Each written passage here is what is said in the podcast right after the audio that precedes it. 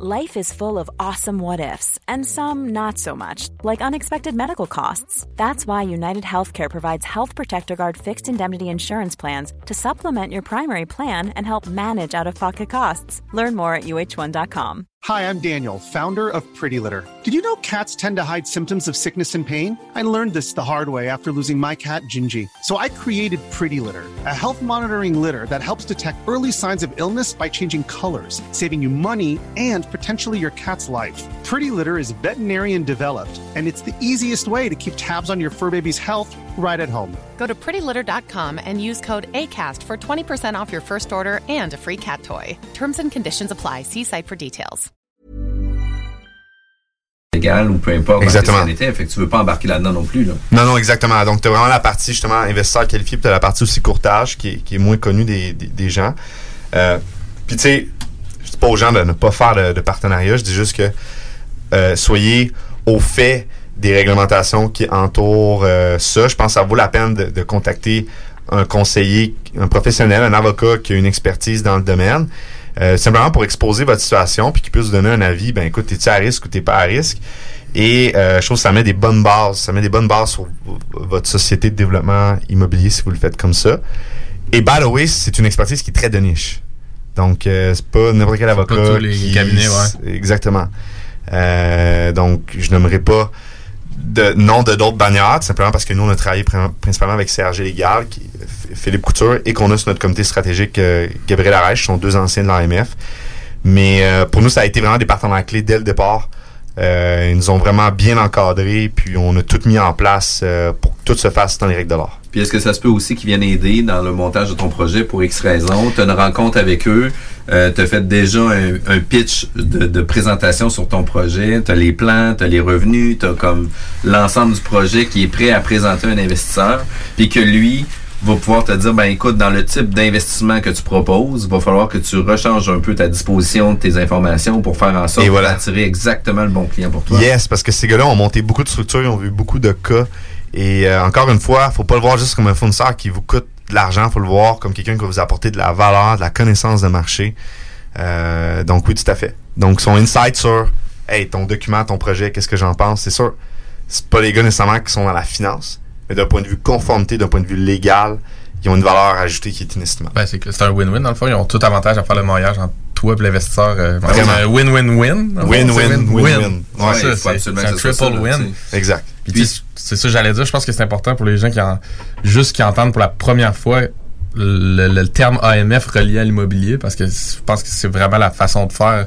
C'est le mot se passe sur le partenariat. De Ouais, puis tout c'est peu connu. euh, seul, ouais, c'est ça. C'est peu connu Fait en immobilier. euh, sans nécessairement se rendre jusqu'au bout de toutes les démarches, les façons de faire. Au moins s'éveiller à savoir que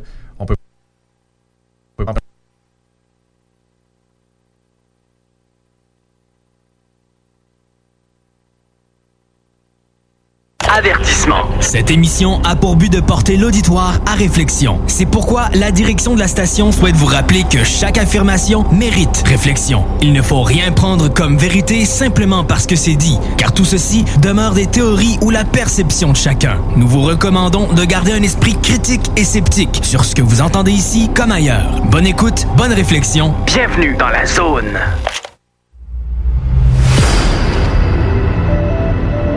OVNI, phénomènes inexpliqués, témoignages, lumières étranges ou observations, zone parallèle, un lien avec l'inconnu.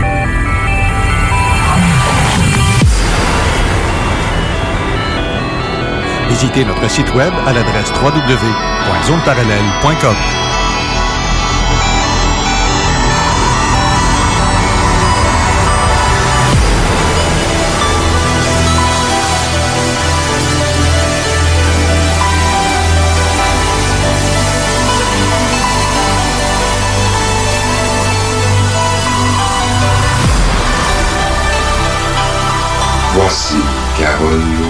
Bon samedi à vous tous et toutes et bienvenue dans la zone parallèle. Comme euh, prévu, nous avons en studio Jean Cazot et euh, Steve Zuniga à la co-animation. Bonjour Steve. Bon matin, comment ça va? Ça va bien toi-même? Oui, Ben, grosse semaine.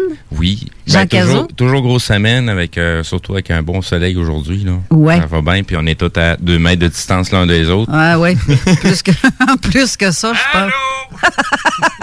Il est très loin. On se Hey, parle T'es loin de ton profil puis de ton micro, toi. Ah, OK, ouais, ouais. un J'ose pas. Va, va, ose. Ah, mon Dieu, Jean Cazot, bonjour. Salut. Euh, ça va bien? Oui. Belle absolument. semaine aussi? Pardon? Belle semaine, toi aussi? Ouais, ben là, ouais. Ben là, j'ai un hernie discale. Ben oui, j'ai vu ça, Ça, tu- ça- ça gâche le, le- ça gâche le plaisir, ça. Euh, euh, ouais, carrément. Ah, c'est fatigant, ça. C'est, ouais, en tout cas, c'est l'âge, hein. Non, carrément, sinon Non, c'est dur. Je marche, je marche avec une canne. C'est, Ouais. pas moi, ça. Mais qu'est-ce que tu veux? Tu, C'est, fais- la, vie, hein. tu fais quasiment pitié. J'avais quasiment envie de te prendre en dessous de mes bras. Tu sais, Ah, en dessous de tes bras. Ben, pour tu sais, comme. Non, non, c'est. non, mais je suis pas mieux que toi. Fait que... fatigant. fatigant. Mais à part ça, tout est beau. euh, bon, j'ai notre site. euh, euh, ben, comme tu sais, Facebook, moi, là, là, tu sais, à un moment donné, là, sign out, ça ne sera, sera pas trop long, là. Ça va juste servir de plateforme de promotion. Juste ça. Plus de texte, plus d'articles, plus rien. Je vais juste indiquer, là, qu'il y a telle affaire qui s'en vient, telle autre. Mais euh, fondamentalement, ça va être un nouveau site. Et là, c'est c'est ma femme qui est en train de le monter. Et euh, c'est- beaucoup de choses, c'est beaucoup d'ouvrages parce que Ah, oui. un site, c'est pas une page Facebook, c'est plus compliqué encore. Ouais, ouais, ouais. Alors, Faut que tu fasses le Facebook qui est derrière aussi. Ouais, ben ça, le Facebook, il est fait, là, mais je veux dire, ça, ça, ça, ça va, mais c'est le, c'est le site, c'est plus compliqué parce que là, on veut deux blogs dessus. Euh, C'est-à-dire que quelqu'un... qui- Là, là je, je, je présume, parce que j'ai pas tout compris ce qu'elle a dit, là, mais, euh, mais en fait, ce qui arriverait, c'est que, mettons, j'écris un article de fond. Ouais. Alors là, les gens peuvent réagir directement à l'article, comme dans Facebook. La même chose. Mais j'aurais aussi un blog euh, qu'on peut appeler un blog, de- un forum du jour, si tu veux. Tu sais, comme euh, l'actualité. Mettons, si je fais un article sur, je sais pas, moi, une affaire, euh, un cas, un dossier quelconque, euh, les gens réagissent à ça, mais si pendant ce temps-là, il se passe d'autres choses dans n'importe quel domaine, puis que j'ai envie d'en jaser aussi, à ce moment-là, j'aurais un autre blog. Un blog du jour qu'on pourrait appeler, tu sais, euh, d'actualité du jour, alors que, que, que ça touche euh, euh, la, la COVID ou pas, que ça touche euh, une- Les une- divergents. une- un événement important tu sais, qui, qui nous touche tous. Ben là, si j'ai envie d'en d'en discuter, je vais pouvoir le faire. Les gens n'auront pas besoin de changer de site ou de page. Ça, ça. Et là, ben, ça ne serait pas un article, ça serait juste un, un- comme on dit, un tweet, si on peut dire, tu sais, un, un 140 mots, pas plus. Puis là, les gens embarquent, puis ils en, discutent. C'est un exutoire. Sans pour- censure. ben, bon, ça, c'est l'autre point. Ce qui ne veut pas dire que, que je vais déborder puis commencer à me mettre à sacrer là-dessus comme un chartier puis à dire des conneries. puis c'est pas ça. Mais je n'aime pas qu'on me dise quoi faire. J'ai fait euh, 45 ans de radio, puis euh, on m'a jamais dit quoi faire. Jamais. Alors, j'ai toujours fait ce que, j'avais envie de faire en ondes, en me servant de ma jugeote, de mon jugement. Et euh, des fois, je suis en l'encours pour le défendre. ah ben non, mais c'est- comme ça. C'est une société de, de droit. hein. Alors, euh, maintenant, là, au moins, j'aurais pas euh, une organisation que je connais pas, euh, qui vient de je sais pas où, puis qui décide que cet article-là, c'est pas bon. Hey, là, wow, minute. Tu sais, là, il y a des maudites limites. La liberté d'expression, elle est, elle est en- en- enchâssée dans deux chartes. On, vit dans un pays libre, on l'a toujours été. On commencera pas à jouer ça, là. Alors moi, là, je, je dois flocher ça, ces affaires-là, pour devenir plus indépendant dans ce que j'ai à dire et ce que j'ai à faire. Mais je ne veux pas dire par là que moi, moi je- l'incitation à la violence, à la haine, au racisme, au sexisme, je ne tolère pas ça. J'ai- besoin de personne de ça. pour Non, me le dire. non, c'est vrai. Mais je tolère pas ça. Il y a des, il y a des posts que les gens m'envoient, puis quand ça commence à devenir là, euh, haineux, puis euh, on devrait le couper à la tête. Non, non, non, non. Genre, ça, je, je m'auto-censure. Sans, sans problème. Ben, il y a que, il y a aussi que le, le fait que qui peut te bloquer ou te foutre comme étant fake news, comme on voit partout, ouais, ouais. euh, vérité. Ben, euh, ben là, c'est rendu que chaque fois que tu dis quelque chose contre euh, Ouais. contre euh, le gouvernement. De deux choses l'une. Soit que c'est un, ah, c'est une fake news ou tu es un complotiste. Alors, ça, ça, je peux plus Ça, là, ça. moi, là, je peux plus. là. Je peux plus endurer ça. C'est devenu ridicule. Ça n'a pas de sens. faut, faut dire aussi qu'il y a des gens qui encouragent ça.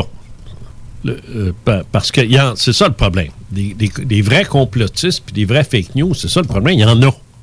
Il y en a. Tu sais? Puis ça s'en vient sur mon site, sur, sur- ma page. Moi, je la fais, la censure. Mais ça aide pas, ça. Parce que quand tu essaies d'être rigoureux dans ce que tu fais, quand tu essaies d'amener un point puis d'avoir des, des preuves, des arguments ou des, de sérieux bons indices, ben ça, c'est correct. Mais il y en a qui te lancent n'importe quoi. Puis, euh, euh, je vais te donner un exemple. Je ne sais pas combien de fois j'enlève ça. Ah, François Legault, il possédait des, des compagnies pharmaceutiques. C'est pas le même. C'est un autre François Legault. T'as- Ah ouais? Ben oui, je l'ai fait la recherche, moi. C'est ça. J'ai fait la recherche. Ah, c'est ça que je fais, moi, que les je- autres je- font pas. Je suis allé vérifier ça, puis effectivement, il y a un individu qui s'appelle François Legault, qui a été président, directeur général d'une grosse entreprise de pharmaceutique, puis c'est ci, puis c'est ça. C'est pas le même. Eh bien, est tu me l'apprends. Tu me l'apprends parce que. Oui, mais c'est fatigant. Oui, j'étais sûre, moi, que c'était. Ça m'a ben, ça m'a pris cinq minutes, Carole. Cinq minutes pour faire la vérification. Alors, puis le monde lan- lance ça. Tu sais, je veux dire, le, journalisme, ça s'apprend. Puis c'est une profession, c'est une carrière, c'est pas un, c'est pas un hobby. Puis les gens, avec, avec Facebook, les gens se prennent tous pour des journalistes, puis des experts, puis ainsi de suite. Puis ça m'envoie des affaires, puis hey, il faut vous écoutiez ça, le monde va chavirer. C'est de la merde, ça, ce que tu m'envoies là, c'est pas vrai. Tu sais, je, je- je fais mes recherches, bon Dieu. Je mets jamais rien que j'ai pas checké avant. Mais ça, ça date pas de, de la COVID. Ça, ça, ça, ça, ça a toujours été. Ben, parce que tu as tout le temps été journaliste. Donc, Oui, tu as toujours fait j'ai des recherches. toujours été journaliste. Une fois, j'étais à Télé 4. Euh, ça fait longtemps de ça. J'avais, j'avais 19 ans, je pense. Puis un type, que- j'étais aux nouvelles.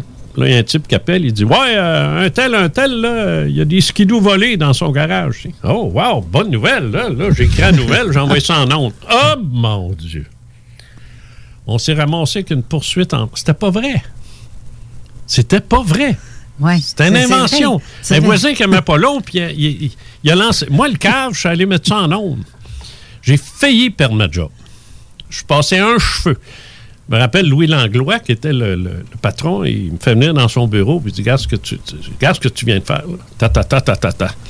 Tu me refais ça une fois, puis c'est dehors. tu. Euh, t'apprends vite. Je vais te dire, là, t'apprends vite. Alors, à chaque fois qu'on m'envoyait un chose, je disais OK, je prenais mes notes, tout ça. Et là, je faisais mon travail de journaliste, je vérifiais moi-même. Est-ce qu'il y a beaucoup de, de journalistes, justement, qui ne faisaient pas dans le temps? Parce qu'il y en a beaucoup qui se sont fait pogner à- comme, de- comme tu t'es fait prendre il y a toi-même. même là. un, un journaliste canadien, me semble que euh, il avait fait le gag de, de rapporter des mauvaises informations, puis ça avait fait les, les, les gros titres. là. ça fait quelques années. euh, me semble que c'est- de l'époque du FLQ. Il y a des euh, tatas, il y en a dans tous les milieux. mais lui- à un moment donné, il a, il a- il a révélé là, que toutes les informations Ouais. qu'il donnait, c'était de la, c'était de la comprends, frime. là, Puis mais- c'était, lui, il voulait démontrer un point assez spécifique, démontrer justement que les médias, La- mais euh, les masses médias faisaient pas no- nécessairement leur travail, puis qu'ils étaient capables de faire passer des fausses informations. J'en ai une bonne, moi, pour toi. L'affaire Socal. S-O-K-A-L. M'en suis servi en ufologie, ça, à plusieurs reprises. Socal, c'est un homme de science. Un vrai, physicien. Il a écrit un article d'à peu près quatre pages qu'il a envoyé dans une revue scientifique très sérieuse, qu'il a publié avec des commentaires élogieux sur l'article, puis ainsi de suite, et ainsi de suite. Sokal voulait faire la preuve que même les hommes de science, souvent, ont pas de tête, vérifient rien, puis prennent tout pour du cash, en autant que ça vient d'eux autres. Comprends-tu? L'article était ridicule. Il avait pris des termes de psychanalyse, de, de, de, de- de psychiatrie, puis de ci, puis de ça, qu'il a appliqué à des découvertes scientifiques sur les particules élémentaires. Comprends-tu? Ouais. Ça n'a pas de sens. C'est ridicule. Je veux dire, une particule élémentaire ne pas de, fait pas de dépression.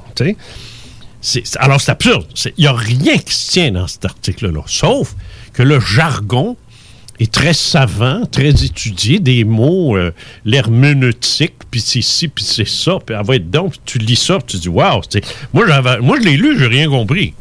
Dis-moi 5 J'ai- pas, j'ai pas fait euh, oh wow, j'ai- j'ai rien compris. Mais les hommes de science, eux, auraient dû dire mais c'est quoi ça? C'est quoi cette affaire-là que ça fait là? Incluant le rédacteur en chef de la, de la revue en question. Alors ça a fait scandale dans les milieux scientifiques. Monsieur Joe, tout le monde l'a probablement jamais su, puis il s'en fout. Sauf que ça a démontré une grosse faiblesse de la communauté scientifique, que si on était capable, si on était assez niaiseux de lire ça, puis d'en tirer des conclusions en disant Oh, bravo, c'est merveilleux, c'est qu'ils sont pleins de schnottes, parce qu'eux autres non plus ne peuvent pas avoir compris, c'est impossible. T'appliques pas des termes de la psychanalyse et de la psychiatrie à des particules élémentaires. Ça, ça, ça fait pas de sens. C'est comme un plombier qui parlerait de clous, puis de marteau, puis de, de madrier, puis ainsi de suite. Ça, voyons, c'est un menuisier, ça. Mais il écrit, tu comprends-tu? Même principe. Alors, le SOCAL, tu feras ça, tu, tu regarderas ça, S-O-K-A-L. Tu iras voir ça, et là, c'est là que tu vas te rendre compte, euh, parce que hey, ça a fait tout un, tout un drame, et tu liras l'article, puis tu le comprendras pas, mais ne- personne ne peut le comprendre parce que ça ne fait aucun sens. Alors, il a marqué des points, ce gars-là. Moi, je m'en suis servi euh, à pu finir de ça, parce que la communauté scientifique, moi, je la vois comme un petit mononcle qui roule à 35 km/h sur une autoroute. Mais ça, c'est une chose. Mais il t'empêche de le dépasser. Il- il- il- il- si tu le dépasses, tu es un hérétique, tu es un fou, tu es un malade. La, la science dit, vous allez, vous allez vous rendre là où je suis rendu. Ouais. Si c'est pas découvert, ça n'existe pas. Parce que, regarde, il y en a beaucoup qui Alors, se prennent se pour prennent Dieu là-dedans. se- Là. Ah, ben oui, mais c'est une religion. La science, c'est une forme de religion. Ça- Tu, tu- tu viens de mettre le doigt exactement sur la situation présente. Tu sais, les, les gens qui s'ostinent, qui se traitent de complotistes et compagnie, parce que la personne, tu sais, la, la- la- la- la personne que tu es en train d'affronter, elle, elle l'a pas vu, ben ça n'existe pas. C'est ça. Si toi tu l'as vu, euh, c'est pas grave, là, mais il faut que lui l'ait- vu pour que Ben, ça ça. puisse fitter, Ça, on, voit dans ça, on voit ça en ufologie. euh, Ah, ouais. c'est partout. Ouais, moi le croire, moi le quand moi sais, ben oui. Mais ça, c'est- ça, c'est des ignorants. C'est- une autre affaire. On peut, l'ignorance, ça se pardonne. Mais quand tu es censé être un homme de science, puis que tu as des raisonnements comme ça, même s'ils sont exprimés de façon plus, euh, plus articulée, il en demeure pas moins que c'est des, c'est des innocents pareils.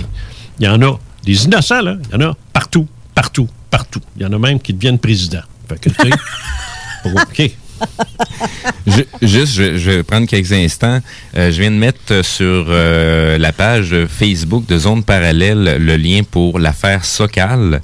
Euh, et en même temps, j'en profite pour les gens qui ont des questions pour Jean Cazot.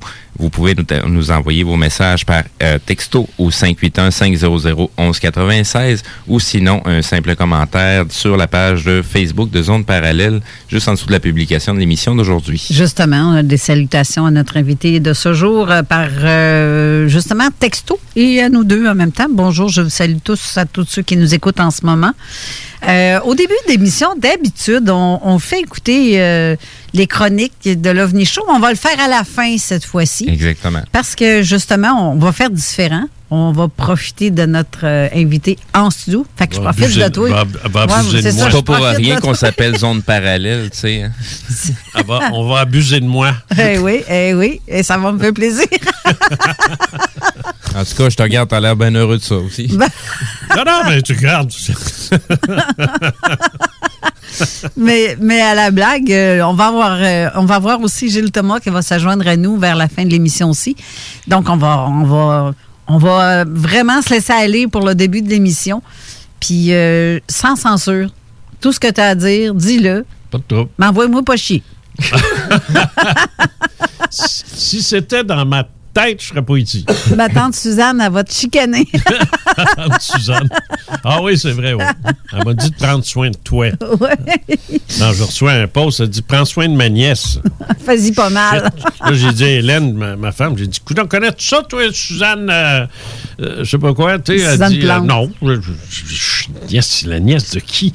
Là, je- en tout cas, là, j'ai, ça... ça T'avais pas allumé. ben, c'est parce que j'ai- il n'était pas question de, de toi dans l'article. tu sais. Non, je comprenais ça. pas le, le lien. Là. Je, je- Ouais, bien comprends. correct. Je comprends. Ben, je la salue en passant parce que je sais qu'elle nous écoute, puis elle te suit, elle t'adore d'ailleurs. Bon. Comme la plupart de- des gens qui te suivent, tout le monde t'aime, c'est pas compliqué. Hein? Mais euh, c'est ça. Hein? Hein? Pas sûr. la plupart. Ouais. On, on s'entend. Ben, ben, c'est parce que t'as pas la langue dans ta poche. Non, je l'ai jamais eu. de- c'est ça. Je l'ai jamais eu. Drette en partant, des fois, les gens peuvent se sentir blessés, choqués. Oui, Ou, euh, c'est vrai. mais euh, C'est vrai. Mais c'est parce que moi, je suis, euh, je suis un partisan. En fait, c'est- c'est c'est- c'est- une tradition amérindienne. Euh, même si j'ai pas de lien avec les Amérindiens. J'en ai avec les Métis. Hein? Savais-tu que dans mes ancêtres, euh, en arrière, là, j'ai Louis Riel. Hein? ouais, ouais, ouais. Ouais, en tout cas, j'ai peut-être pour ça que je suis brun à longueur d'année. Mais, euh, Non, mais tu as des airs euh, amérindiens, par exemple. ben, il y en a qui disent ça, mais je Ouais. veux dire, euh, c'est loin. C'est c'est C'est pour assez ça loin. que je t'ai demandé, euh, dans les premières fois que je t'ai rencontré, c'est pour ça que je t'avais demandé, as-tu des ancêtres amérindiens? Parce que tu as des traits. Tu vois, moi, j'en ai pas, pas en tout, à part peut-être les babines puis le nez, là, qui est un petit Ouais. peu. Mais, mais sinon, euh, J'ai- Ben, les plumes aussi. ah, j'ai plus, mais ils sont J'ai le teint. euh, J'ai- défini- définitivement le teint brun parce que je veux dire, à longueur d'année, euh, ça paraît quand, quand- quand je. Ça paraît quand je prends ma douche. c'est du blanc puis du brun.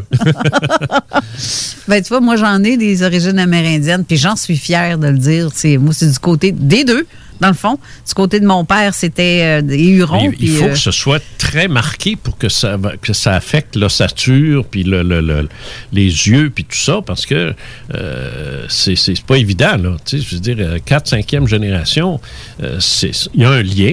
Comme beaucoup, beaucoup, beaucoup de ouais. Québécois, parce que je veux dire, écoute, on était- les Français sont arrivés en Nouvelle-France, puis je veux dire, tu penses-tu que les petites Indiennes, ils les trouvaient pas cute à un moment donné, là? Fait que, tu sais, il y en a eu, là, du, du brasse camarade. Mais, euh, ce qu'il faut pas oublier non plus, c'est que euh, et ça, ça, ça, ça, ça, ça- en tout cas, ça n'a pas à faire avec l'émission, mais euh, à un moment donné, euh, les Amérindiens, quand tu fais des recherches assez poussées, tu te rends compte que ce sont... euh, c'est le type mongoloïde, mongoloïde, caucasoïde, puis négroïde. C'est Mhm. ça, les trois marqueurs génétiques fondateurs de la race humaine, c'est ces trois-là.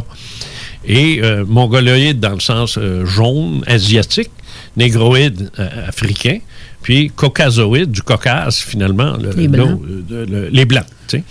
Mais là, on sait bien que c'est pas, pas tranché comme ça, parce que depuis 35 000 ans, ça s'est mélangé, tout ce monde-là.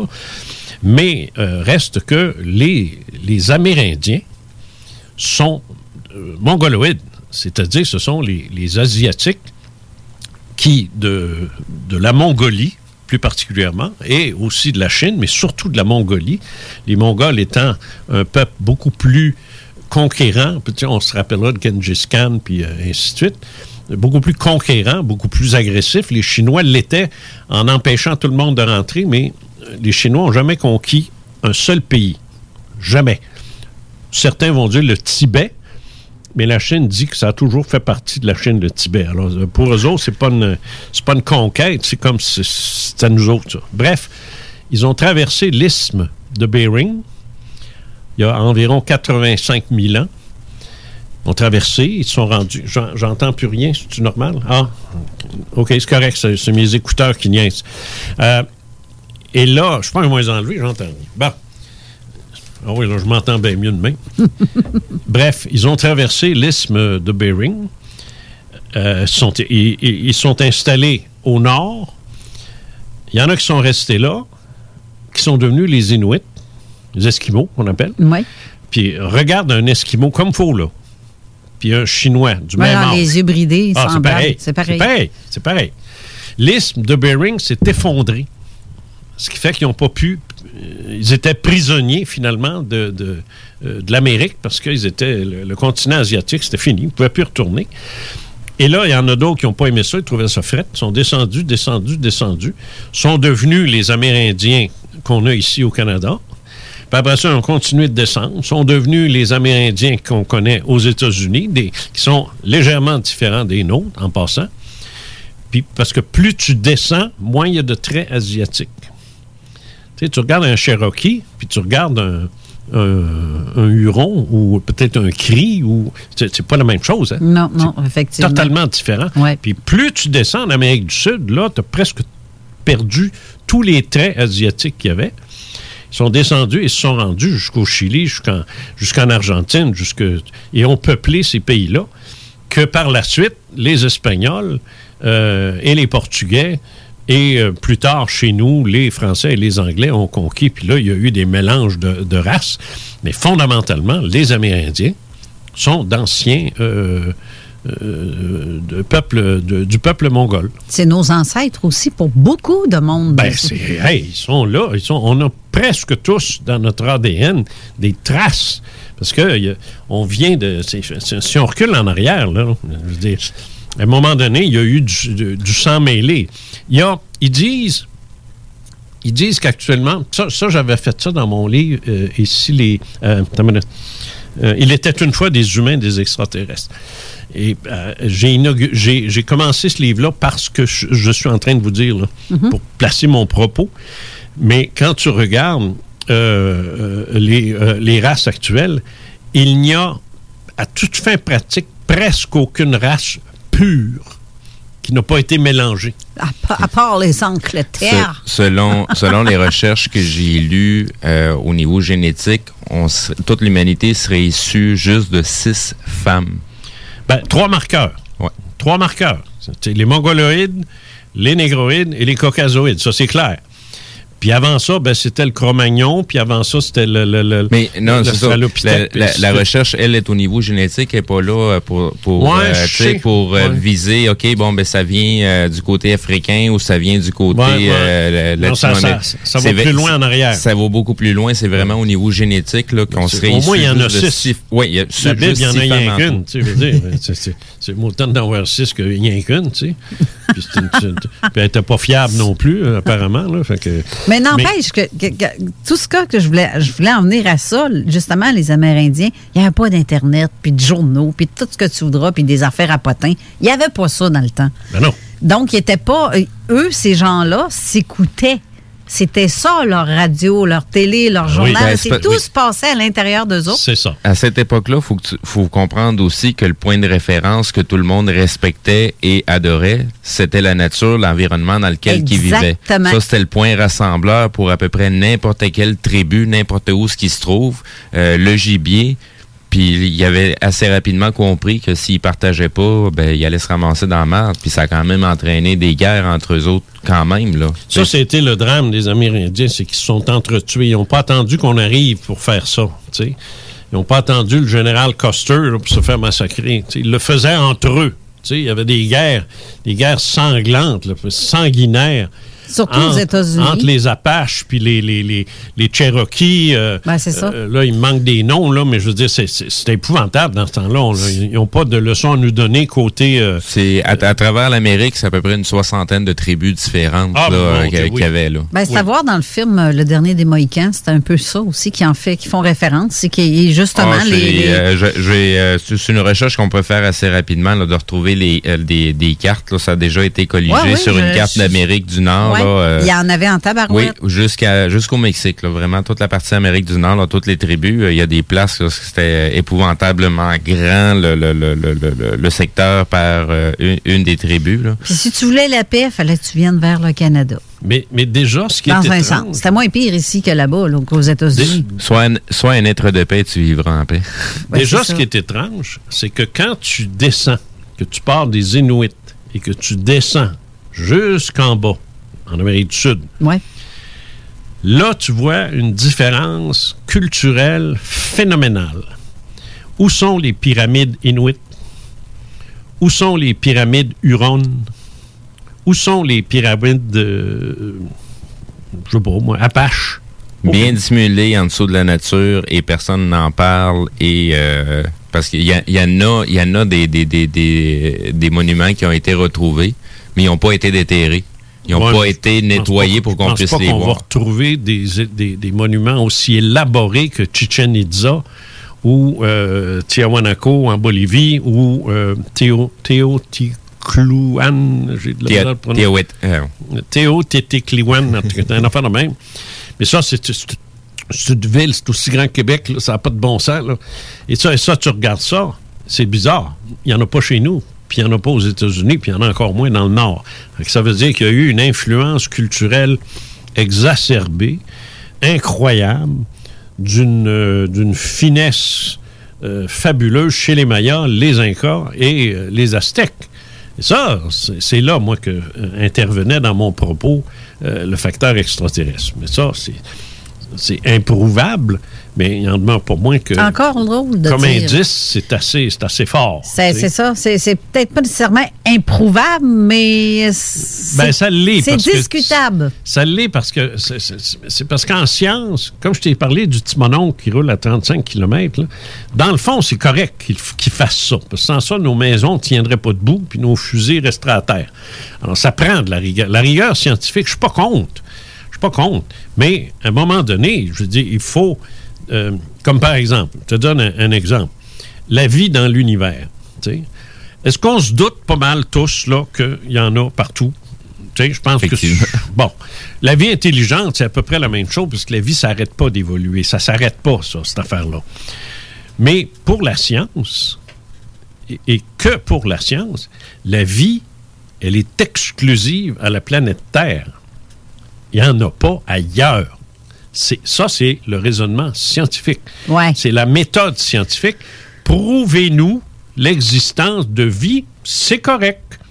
Mais pour, l'im- pour le moment, actuellement, la- la- je dirais que la découverte la plus troublante, c'est la découverte de phosphine dans l'atmosphère de Vénus.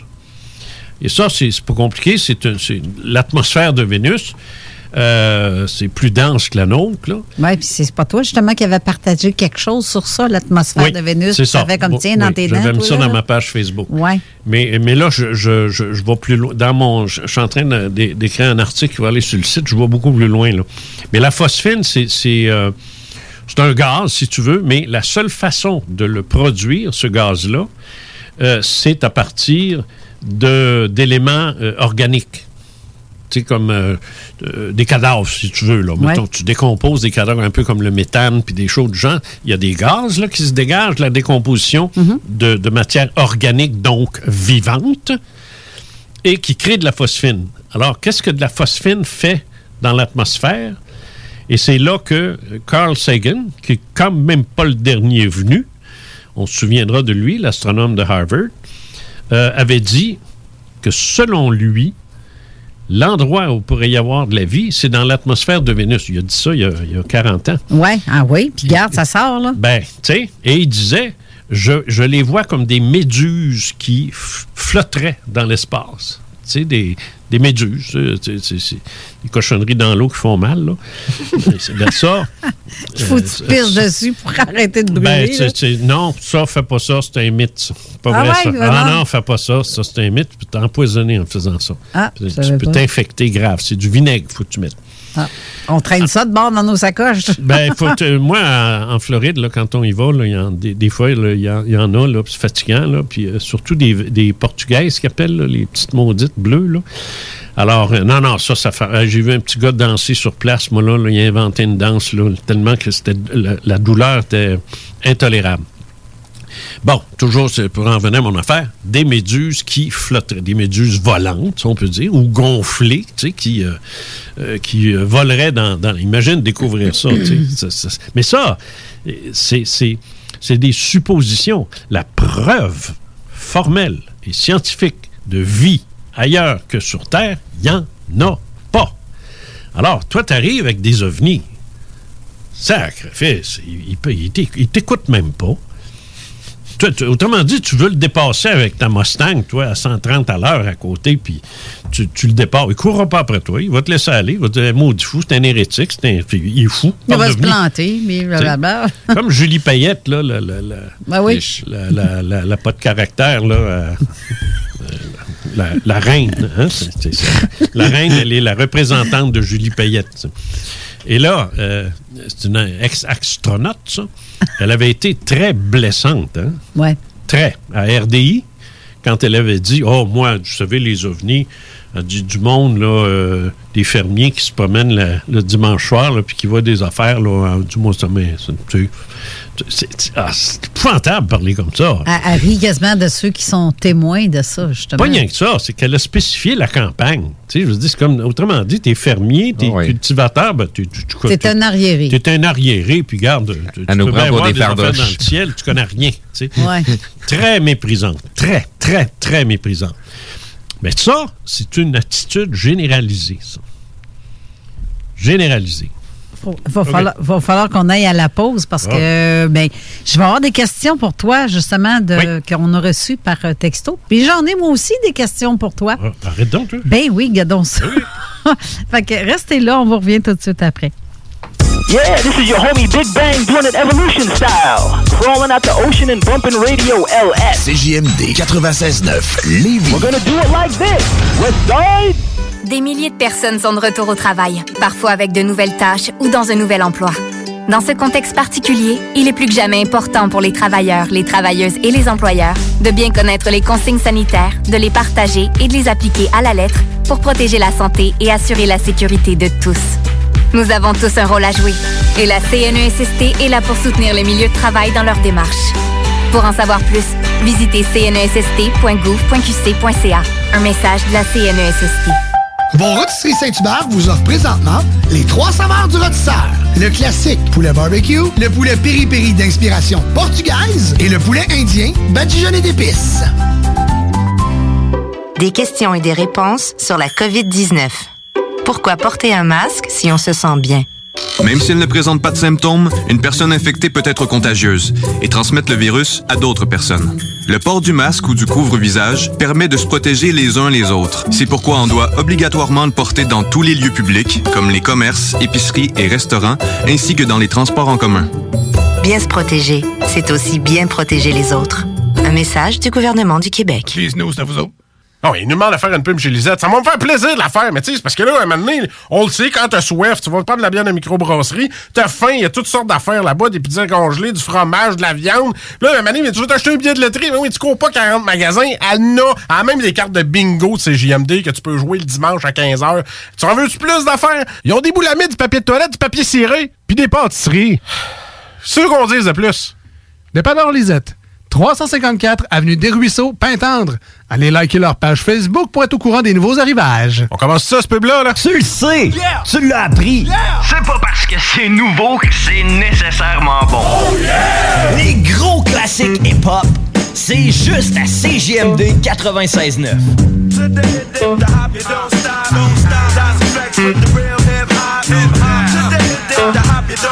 CJMD 96.9 FM. Avertissement. Cette émission a pour but de porter l'auditoire à réflexion. C'est pourquoi la direction de la station souhaite vous rappeler que chaque affirmation mérite réflexion. Il ne faut rien prendre comme vérité simplement parce que c'est dit, car tout ceci demeure des théories ou la perception de chacun. Nous vous recommandons de garder un esprit critique et sceptique sur ce que vous entendez ici comme ailleurs. Bonne écoute, bonne réflexion. Bienvenue dans la zone.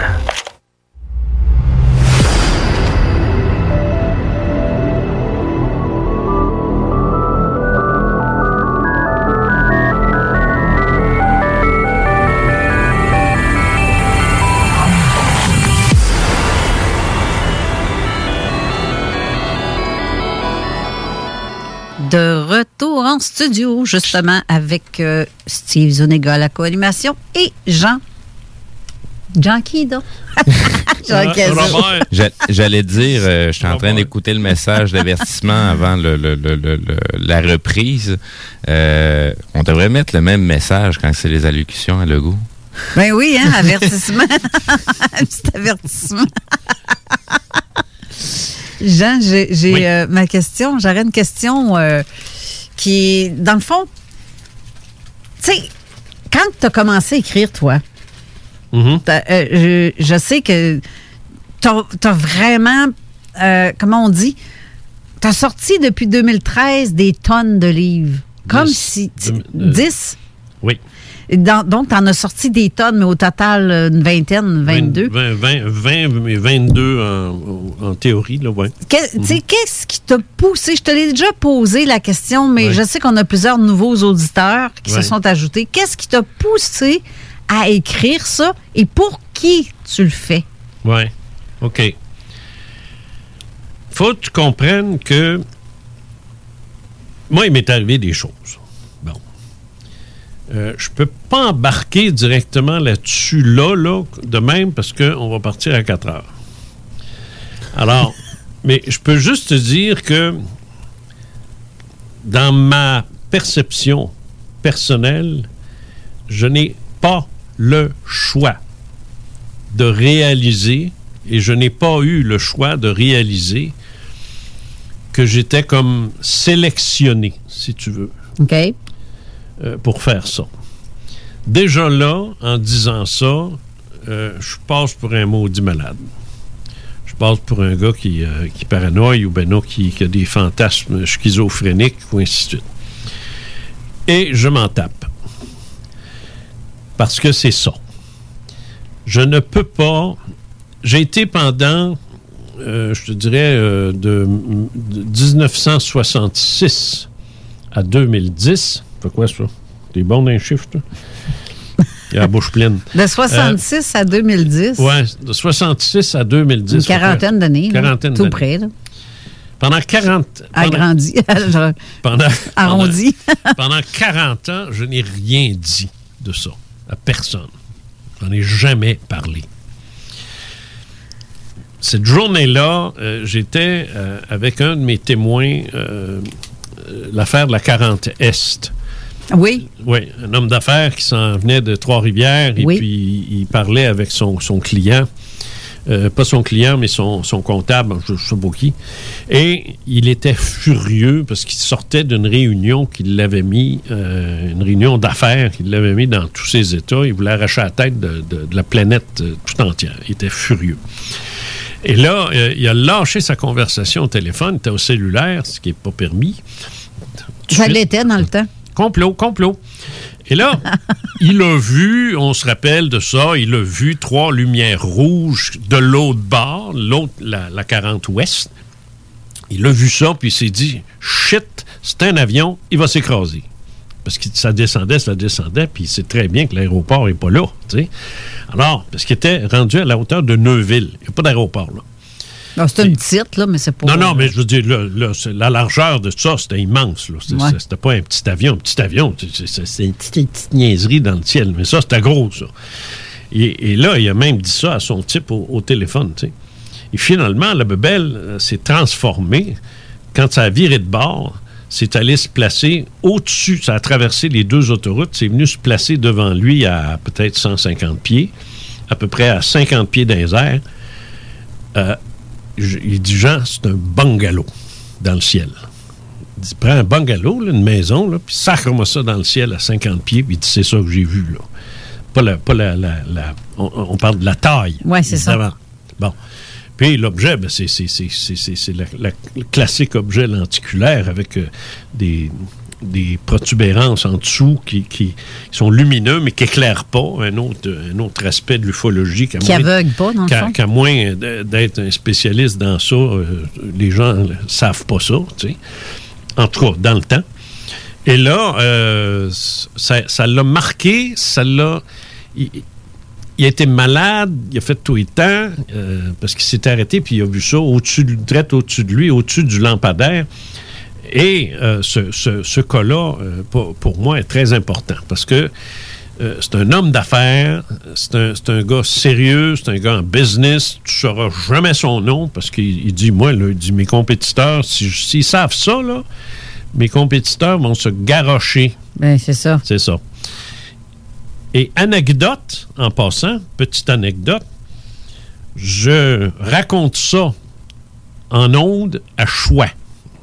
J'étais avec je sais plus qui. J'avais été invité à une émission à Choix, mais c'est pas euh, le, soir, ça. Euh, Le soir, ça, c'est... Il n'y a personne dans la station. Mais là, c'était le jour. Alors, je sais pas... Ah, je pense que c'était avec le, le gros, là, qui est rendu, je sais pas où, ailleurs. Il était là le midi, là. Ça te dit rien, ça? Ah oui, mais c'est le nom. J'ai sa Ouais, face. Ouais, c'est ça. Ben, moi Je- aussi, ouais, ouais, c'est ça. En tout cas. J'o- J'ose pas dire un, un nom en particulier. Ouais, mais je sais pas, je me rappelle plus son nom. Mais en tout cas, il, il- il est en ondes quelque part, mais il n'y a plus personne qui parle de lui. Et là, euh, je- alors je finis l'entrevue qui était sur les ovnis, évidemment. Et là, je sors, et là arrive un, un vendeur, un type que je connais. Il dit euh, Tu parles d'un crise de fou, toi. Ah ouais, hein? En parlant du témoin, tu sais, de mon témoin. Ah ouais, j'ai dit tu, tu penses ça, tu trouves ça, ouais. Il dit Ouais. Believe it or not, ce témoin-là est un client de la station. OK? C'est un client. OK. Believe it or not, il est en train d'y parler au téléphone pendant l'entrevue.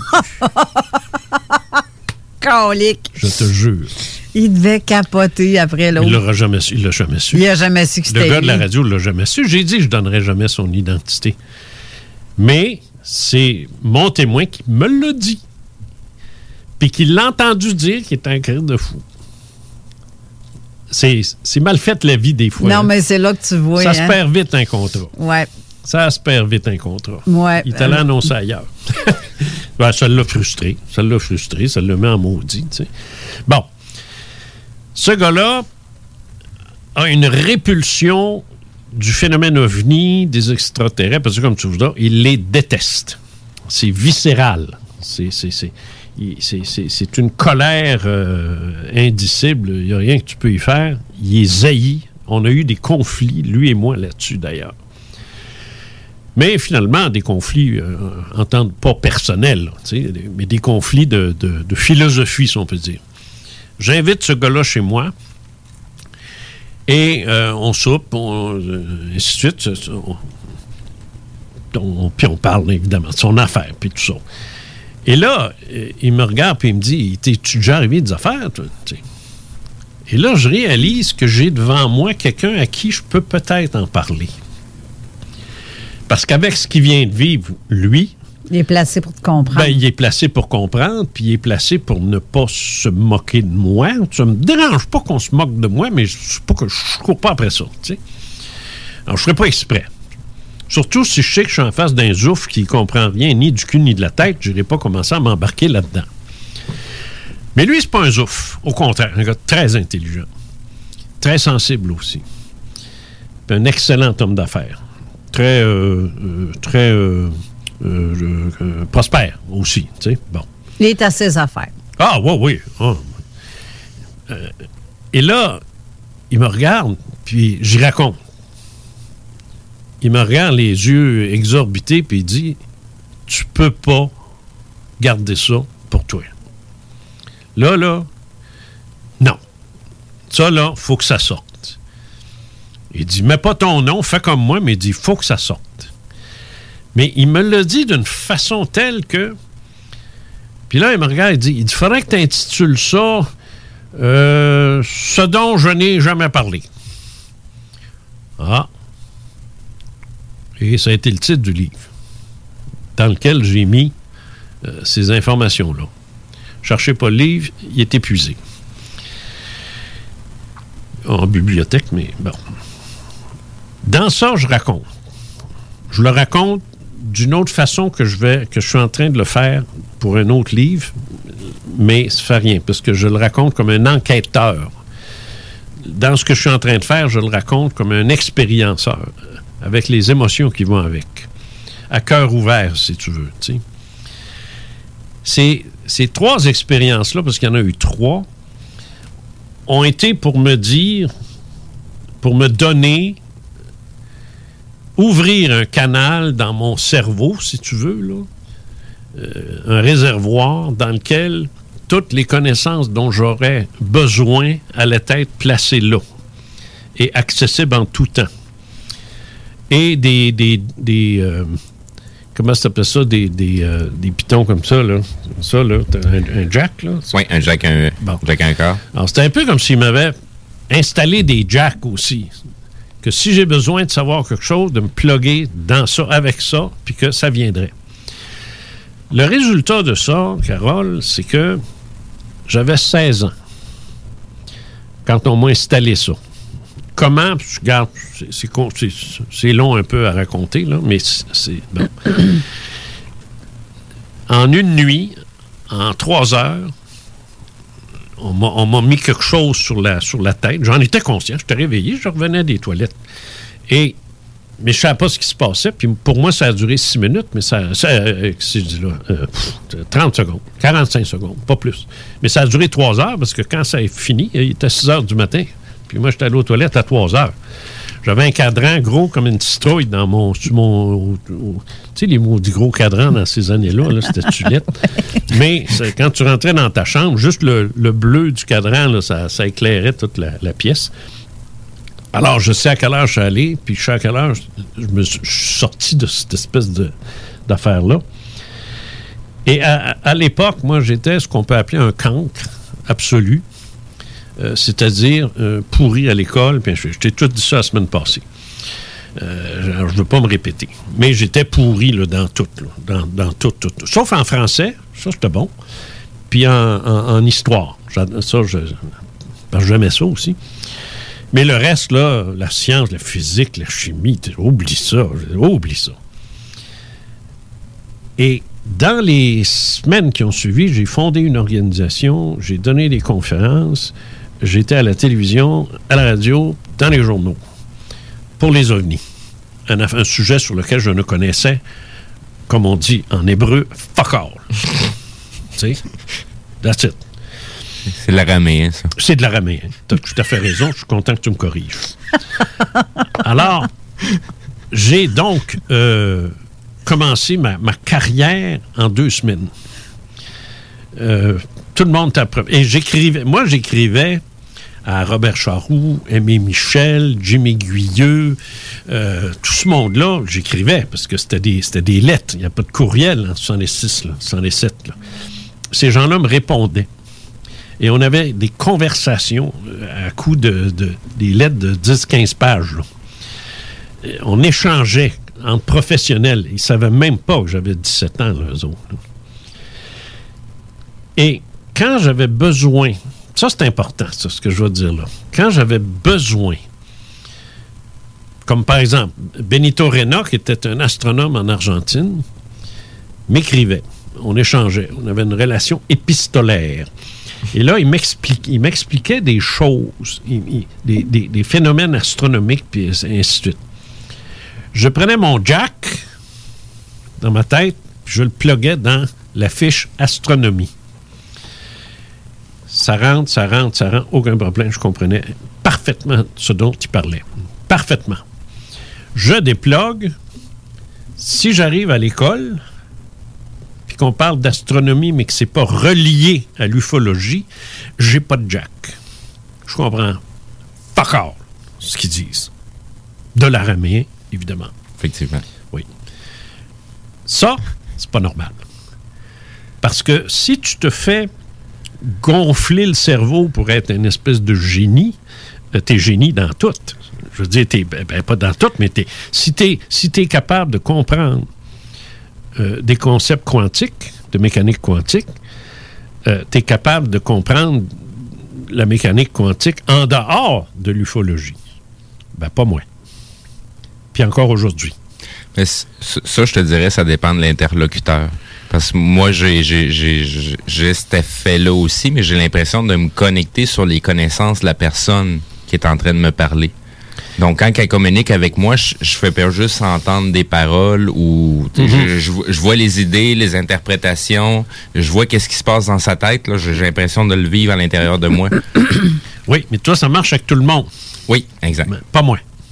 C'est ça la différence. C'est que tu aurais une émission sur la physique, la chimie, je ne l'écouterai pas, ça ne m'intéresse pas. Mais s'il y a un lien entre ce qu'ils disent, ces gens-là, qui peut m'aider à, je ne sais pas, exploiter un aspect qui pourrait avoir un lien quelconque avec euh, l'ufologie ou enfin mon, mon domaine, comme par exemple, lorsque j'ai entendu Michio Kaku, euh, professeur de physique, parler des différentes dimensions dans la théorie des supercordes, et que là, il a utilisé un mot qui m'a fait dire, c'est bizarre parce que en physique, on dit euh, changer de dimension, puis en métaphysique, on dit la même chose, changer de dimension. Alors là, quand j'ai vu qu'il y avait un lien entre la métaphysique et la physique, là, dans cette minute-là, tout ce qui a trait à la mécanique quantique, à la théorie des supercordes et à, ça, je l'ai compris. Je le comprenais. Je prends une pause, on parle de ça dans un autre domaine. What the fuck are you talking? Je comprends rien. Et ça, j'ai 70 ans, puis c'est encore comme ça. Je ne performe que dans ce domaine-là. J'ai développé des compétences avec le temps parce qu'à la radio, c'est évident que quand tu fais des. J'ai fait 15 000 entrevues, je l'avais-tu dit, j'avais calculé ça. Non. 15 000 entrevues Hey, dans, c'est- dans- toute ma carrière. 15 000. Parce que C'est rien que ça je faisais, des entrevues. J'en faisais, j'en faisais, j'en faisais. Il y a des deux minutes là-dessus, mais il y a des euh, une demi-heure, une heure aussi. Bref, j'en ai fait. J'en ai rencontré du monde dans tous les domaines. Tu finis aussi par développer euh, une, capacité de réflexion. Puis, autrement dit, je ne suis pas un innocent. Tu sais? Mais je, là où je suis, là où je, bon, je, vais me vanter, là où je brille, c'est en métaphysique, et en ufologie. Mais je pourrais pas devenir professeur titulaire de physique ou de chimie euh, au secondaire. Oublie ça. Là. Oublie ça. Il n'y a rien qui va venir. Rien, zéro. D'une façon ou d'une autre, tu vas plus les, les, les, les attirer en parlant d'ufologie que de parler de. Ouais, non, mais je veux dire, s'il faut que je suive le cursus du ministère, là, ça Non, marche- ça- ça marche marchera pas, là. Je serais pas Ouais, capable de le suivre. ouais. Marchera pas. Parce Alors. que c'est- relié, pas nécessairement à ben, ton train de recherche, ta, ta- ta- comment je peux dire? Comme, tu as dit tantôt, t'as- il y a des choses que qui- le terme est utilisé pour deux choses, mais que tu le comprends dans un, Je le comprends uniquement dans un contexte précis. c'est ça. Si c'est utile à la rédaction d'un livre ou d'un article qui porte sur l'ufologie, l'aspect spirituel de l'ufologie ou l'aspect physique de l'ufologie ou la métaphysique, ça va. Je, je- je champion.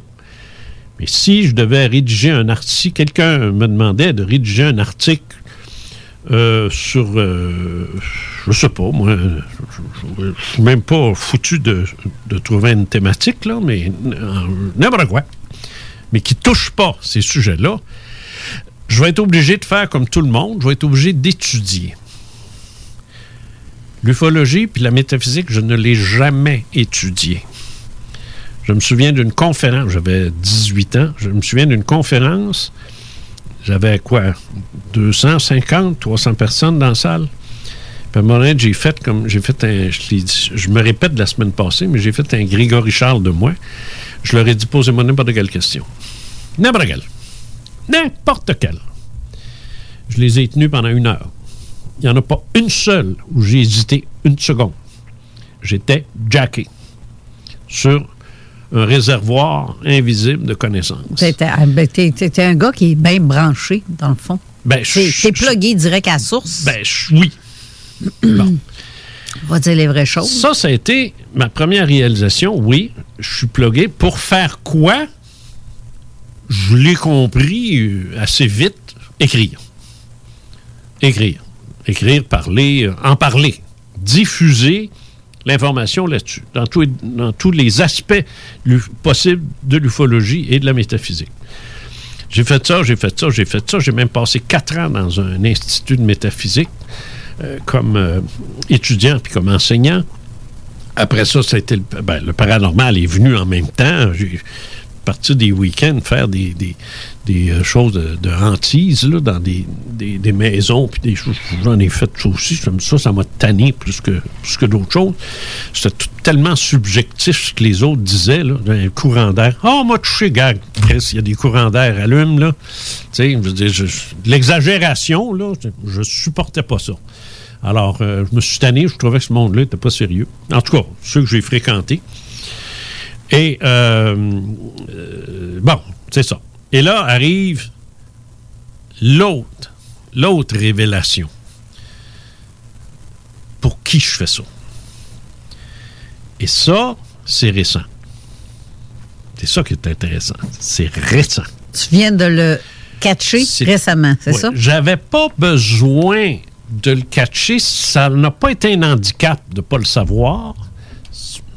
Ça m'a formé dans différents domaines, mais la révélation a été très brutal, très clang, comme ça. Euh, j'ai compris que je n'écrivais que pour certaines personnes. Moi qui pensais que j'écrivais pour tout le monde. T'es la clé de compréhension de certaines personnes ciblées. Oui.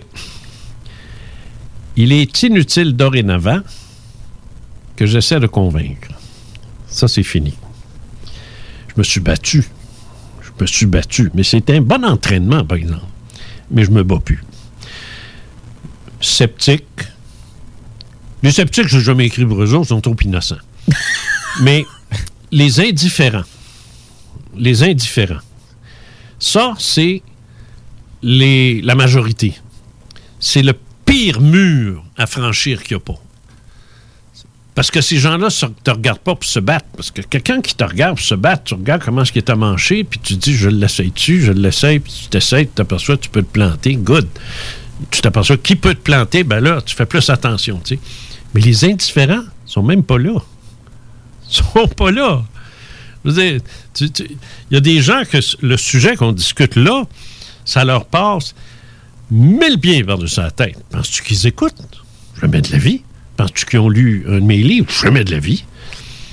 Moi, j'ai le rap. Tu sais, j'ai le rap. Bon, oui, je l'avais dit à Guillaume, physique de beau. J'ai dit, ta maudite musique bâtarde, là, dans ta station, je suis pas capable de supporter ça, je te le dis tout de suite. Il est parti à rire, il dit, t'es pas ici pour ça. Good. J'ai ça, j'aime pas ça. Le hip-hop, pas capable, pas capable, pas capable, pas capable. Est-ce que j'en écoute? Ben non. Est-ce que je suis indifférent? Ben oui. Comprends-tu ce que je veux dire? Ouais, ouais, ouais. Ça sert à rien de me parler. Ça sert à rien de m'envoyer le, le- la- la- la vedette internationale de hip-hop m'a changé de canal. Je veux pas l'entendre. Oui, je comprends. Bon, c'est tout. Il m'énerve. Le rap, c'est encore pire. Tu sais, du monde pas capable de parler, il faut que je chante. Je suis pas capable. Bon. Je méprise pas ça, mais j'aime pas ça. Ça, ça t'allume pas. Oh, ça, fait- ça m'éteint. Ça m'éteint. Moi, j'aimais bien la voix. Tu sais, la voix, là, le- le- l'affaire TV, là. Ouais. J'écoute plus, là, mais en tout cas, à l'époque, j'aimais bien ça. Jusqu'à ce que ce, grand gars-là arrive puis qu'il se met à rapper ça. J'ai dit, sacrément, ils sont pas pour mettre du rap dans ça. Ça, ça, ça prend pas de la voix, ça. Ça, ça prend rien, ça, pour faire ça. Tu sais. Non, j'ai, putain, je me suis levé, je suis allé faire d'autres choses. J'aime pas ça. Bon. Mais ça, il y a des gens qui, à l'égard de ce que moi j'écris, ont cette réaction-là sur ça. La même chose. Fait que tu te dis, hey, euh, Caso qui passe à. Ah, oui, là, là c'est tout de malade, là. Ouais, oui. Non, non, mais tu sais, à l'époque où j'allais à Denis Lévesque, là. tu sais, Ouais, ouais, bon. ouais. Alors, il y a des gens qui me disaient, euh, ouais, c'est euh, quelqu'un qui m'a dit, j'ai écouté, j'ai écouté deux minutes, puis je suis parti. Moi, c'est toutes des niaiseries, ça. Bon. Moi, je pensais que j'écrivais pour ces gens-là. Je pensais que j'avais la mission de les allumer, de les amener. Et là, j'ai compris que c'est faux. C'est pas grave que ce soit faux. Mais là, j'ai arrêté. Mais c'est mieux que ça encore. C'est mieux que ça. J'ai compris, et je l'ai compris parce qu'on me l'a dit, j'ai compris que ce que j'écris, non seulement c'est pas pour convaincre, ça s'adresse uniquement aux gens qui ont vécu une expérience. C'est tellement bien dit. Et de là, le pourquoi tu as tant d'amateurs de Jean Cazot qui te suivent? Oui, parce, que, la autres, plupart ont vécu, ils, Ils comprennent. ont tous vécu quelque chose. C'est ça. Il y en a, par contre, qui me suivent. J'ai posé la question pourquoi est-ce qu'il y en a qui me suivent qui n'ont rien vécu? Il dit ils ont vécu, mais ils ont oublié. Hmm. Mais ils sentent en dedans. Ouais. Ils sentent. Ils lisent puis ils disent J'ai rien vécu, mais maudit, pourquoi ça vient me chercher? Pourquoi ce qu'il dit là vient me chercher? Qu'est-ce qui me grab tu sais, en, en hébreu, toujours. Qu'est-ce qui me, me vient me grab to grab Comment je dirais ça en français? J'ai tellement fait d'études en anglais, moi, que je. Ce qui vient nous chercher, ce qui nous, a- ce qui, Ok, bon, je ce qui l'avais nous dit attache. Bon, pas pire. J'ai grab. J'ai ramasse. Parce que ce que je dis sonne une cloche. J'ai appelé ça le principe de résonance. J'en ai un qui m'écrit souvent il arrête pas de me dire la même chose. Comment se fait, je te lis? J'ai rien, rien, rien vécu de ma vie, tout ça, rien, zéro pin barre. Mais il dit, maudite merde, ça me fascine. Ben, c'est ça. C'est pour lui que j'écris. Les mémoires oubliées. Ceux, ouais. Puis ceux qui ont vécu, Ils vont te comprendre. Ben, tu sais, tout de suite. C'est clair. Tout de suite, tout de suite. Mais ils ont besoin, C'est comme une confirmation. ils ont besoin. Non, c'est pas ça. Ils sont isolés, ces gens-là. Ouais. Ils ont essayé d'en parler autour à leur famille. Ça, ça a fermé tout de suite, ça s'est réglé vite. Euh, ah, ah, ah, bon, C'est ça, très d'accord avec D'accord, là. je veux pas rien savoir de ça. Mhm. Euh, t'es OK, t'es es mon père, t'es mon oncle, t'es mon. Mais, regarde, tu riras pas de moi. Je t'en parle plus. C'est fini. Il y en a qui n'ont parlé à Job. Je me souviens, moi, un, de mes témoins qui avait. Il dit Je me suis risqué à en parler à un gars à Job. Il dit Ça a duré, le running gag a duré trois semaines au bureau. Ah, le gars a vu. de- Bon. Tu finis, on n'en parle plus. Sais? Alors là, il y a un phénomène d'isol- d'isolement. Tu as vécu quelque chose de gros, de très gros, puis tu peux plus en parler à personne. Parce que tu vas faire rire de toi. Tu iras pas à Denis Lévesque, c'est lui qui va rire de toi. Puis tout le monde va suivre. Tu peux pas aller là, ils vont rire de toi. Tu peux pas aller à la radio, ils vont rire de toi. Ou ils t'invitent pas, carrément. C'est aussi simple que ça. Tu peux écrire un livre, si tu veux. Il y en a qui l'ont fait. Ça n'a rien changé. Ces gens-là sont seuls, se sentent seuls. Ils ont besoin de sentir qu'ils ne le sont pas. Alors moi, j'écris, puis j'ai dit, regarde, lis ça, là, tu vas t'apercevoir que tu n'es pas tout seul. Il y en a un autre paquet. C'est que c'est vrai, ça? Puis là, ils lisent ça, puis ils s'aperçoivent que, wow, wow, hey, ça, c'est ça que j'ai vécu, moi. Puis là, je reçois des courriels de, de, de, de six pages de remerciements. Tu sais? Alors, là, là, c'est là que ça. Bon. C'est ça aussi le but de notre émission ici. C'est de montrer. Ah, c'est la même chose. C'est la même- exactement. pour ça que je viens. Tu sais? Ça te tente-tu de venir plus souvent? Me dérange pas. Tu- C'est C'est-tu pas- sans faire de contrat, là? Non, non, ben, je, je- au prix que tu payes, oui, tu payes dessus. non, c'est. ça- Mais il y a autre chose aussi qui est ressorti. De très, très important. Et ça, c'est la, la- la plus belle nouvelle que j'ai jamais eue de ma vie. Puis il dit ceux qui t'écoutent, qui te lisent, écoute-moi bien là, n'ont même pas besoin d'y croire. S'ils lisent une fois, sont faites. La trappe à homard à Parisot. Ils lisent, c'est fait. Il s'agit que leur subconscient s'en imprègne. Exact. Et c'est fait. C'est là à vie. Ça va se transformer avec le temps en rêve, en sortie du corps, d'autres rencontres, et ainsi de suite. Puis le chemin, le chemin va se faire tranquillement. Et là, ils vont sentir le besoin d'en lire encore un petit peu plus. Puis là, ils reviennent. Oups! Ça s'imprègne encore plus. Tu es en train de faire des appâts, comme à la pêche, Oui. Oui. dans un sorte une sens- Oui. visuel, là, je, je vois ça. Puis là, je vois aussi que l'heure, on vient de passer. T'as pas besoin. Il faut que j'aille à la pause. Ouais. Moses. T'as pas besoin pire, de j'ai perdu ce que je voulais dire. T'as pas besoin. T'es sûr, là? Oui, oui, vas-y, vas-y. OK, on va à la pause, mais on revient tout de suite après. Bien sûr, le pimp, t'es avec DJ Town au 96.9, les anticipateurs. Ah ouais, c'est JMDMA, le gros. Vos rôtisseries Saint-Hubert vous offrent présentement les trois saveurs du rôtisseur. Le classique poulet barbecue, le poulet piri-piri d'inspiration portugaise et le poulet indien badigeonné d'épices. Les dimanches, dès 15h, joue avec Chico des Roses et cours la chance de gagner de nombreux prix. On te promet une formule originale et divertissante et en bonus, tu peux gagner gros. Rate pas ta chance. C'est meilleur qu'avec l'Auto-Québec. Plus de 30 points de vente dans la région. Consultez la liste sur l'onglet bingo au 969fm.ca. En Encourager les entreprises lévisiennes en achetant localement, c'est soutenir tes voisins, ton employeur, tes amis, bref, une communauté dont tu fais partie. Pour découvrir les commerces et services qui t'entourent, la ville de Lévis t'invite à visiter le site meilleuralevis.com où tu y retrouveras entre autres une carte interactive localisant plus de 2000 commerces ainsi qu'un répertoire des entreprises locales classées par catégorie. Fais-toi plaisir localement parce que c'est meilleur ici, meilleur Lévis. Alex, faudrait qu'on se parle de la pub du dépanneur Lisette. Ben, je veux bien, mais là, tu veux mettre l'emphase sur quoi, là? Les 900 et plus bières de microbrasserie, on l'a déjà dit. C'est sûr qu'il y a le stock congelé. Moi, j'aime bien ça, les repas. euh, Je trouve tout le temps tout chez Lisette. Sinon, ils ont des viandes froides, des fromages fins, euh, des grignotines rien qu'en masse, des desserts, des pâtisseries, des sauces piquantes, saucespiquante.ca, Fire Barnes. Si je veux m'acheter de la loterie, je vais chez Lisette, elle les a toutes. Puis en plus, elle a même les cartes de bingo de CGMD. Je vois pas qu'est-ce que je peux dire de plus que ça. Puis toi, qu'est-ce que t'en penses?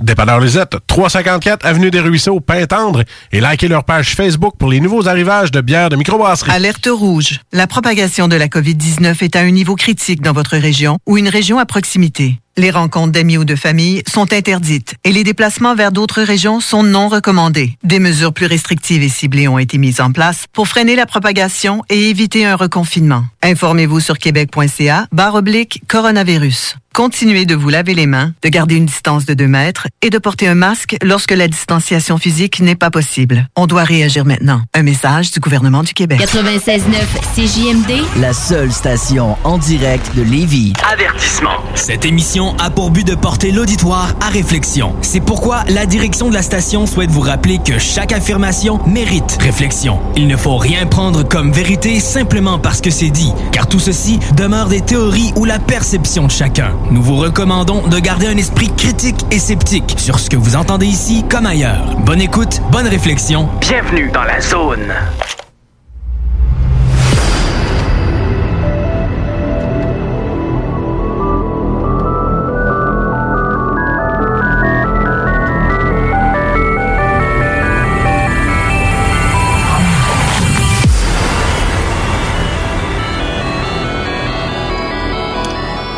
De retour en studio avec mon Yoda, Jean Cazot.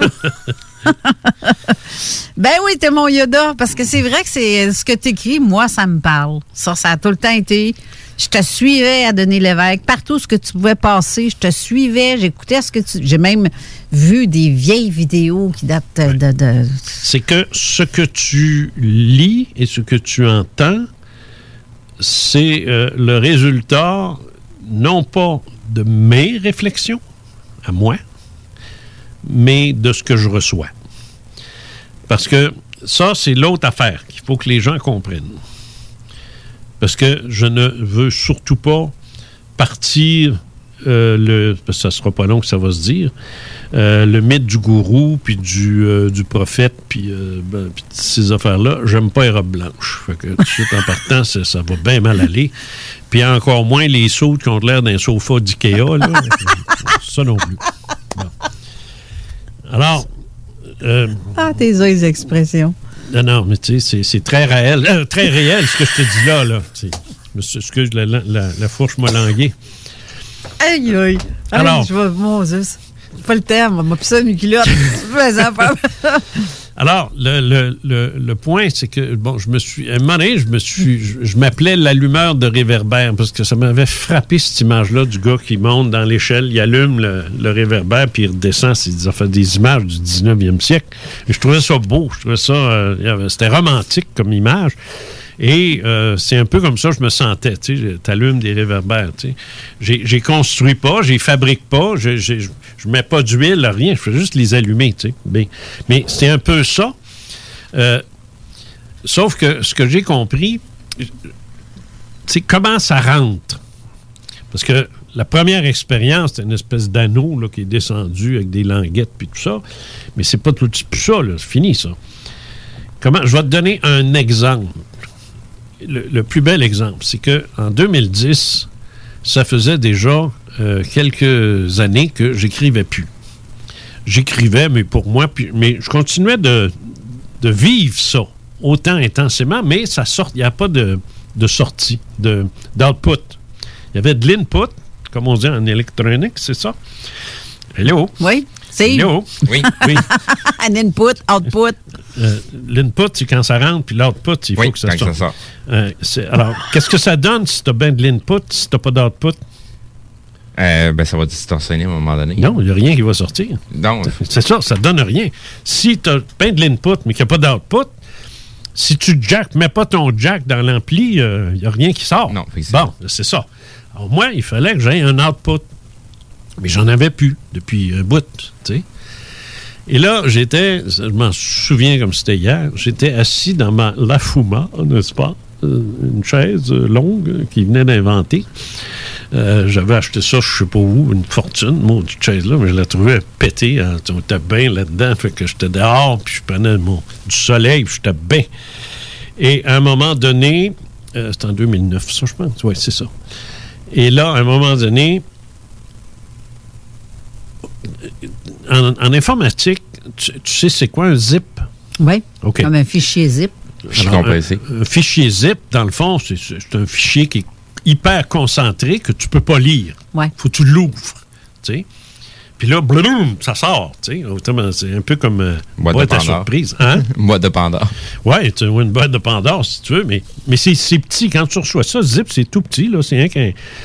Mais là, il faut que tu cliques dessus, puis il faut un logiciel qui va l'ouvrir, puis là, tu peux avoir un document de 300 pages là-dedans. Là, tu sais. bon. Alors, je pense qu'il y en a de moins en moins de ça. Je rêve-tu?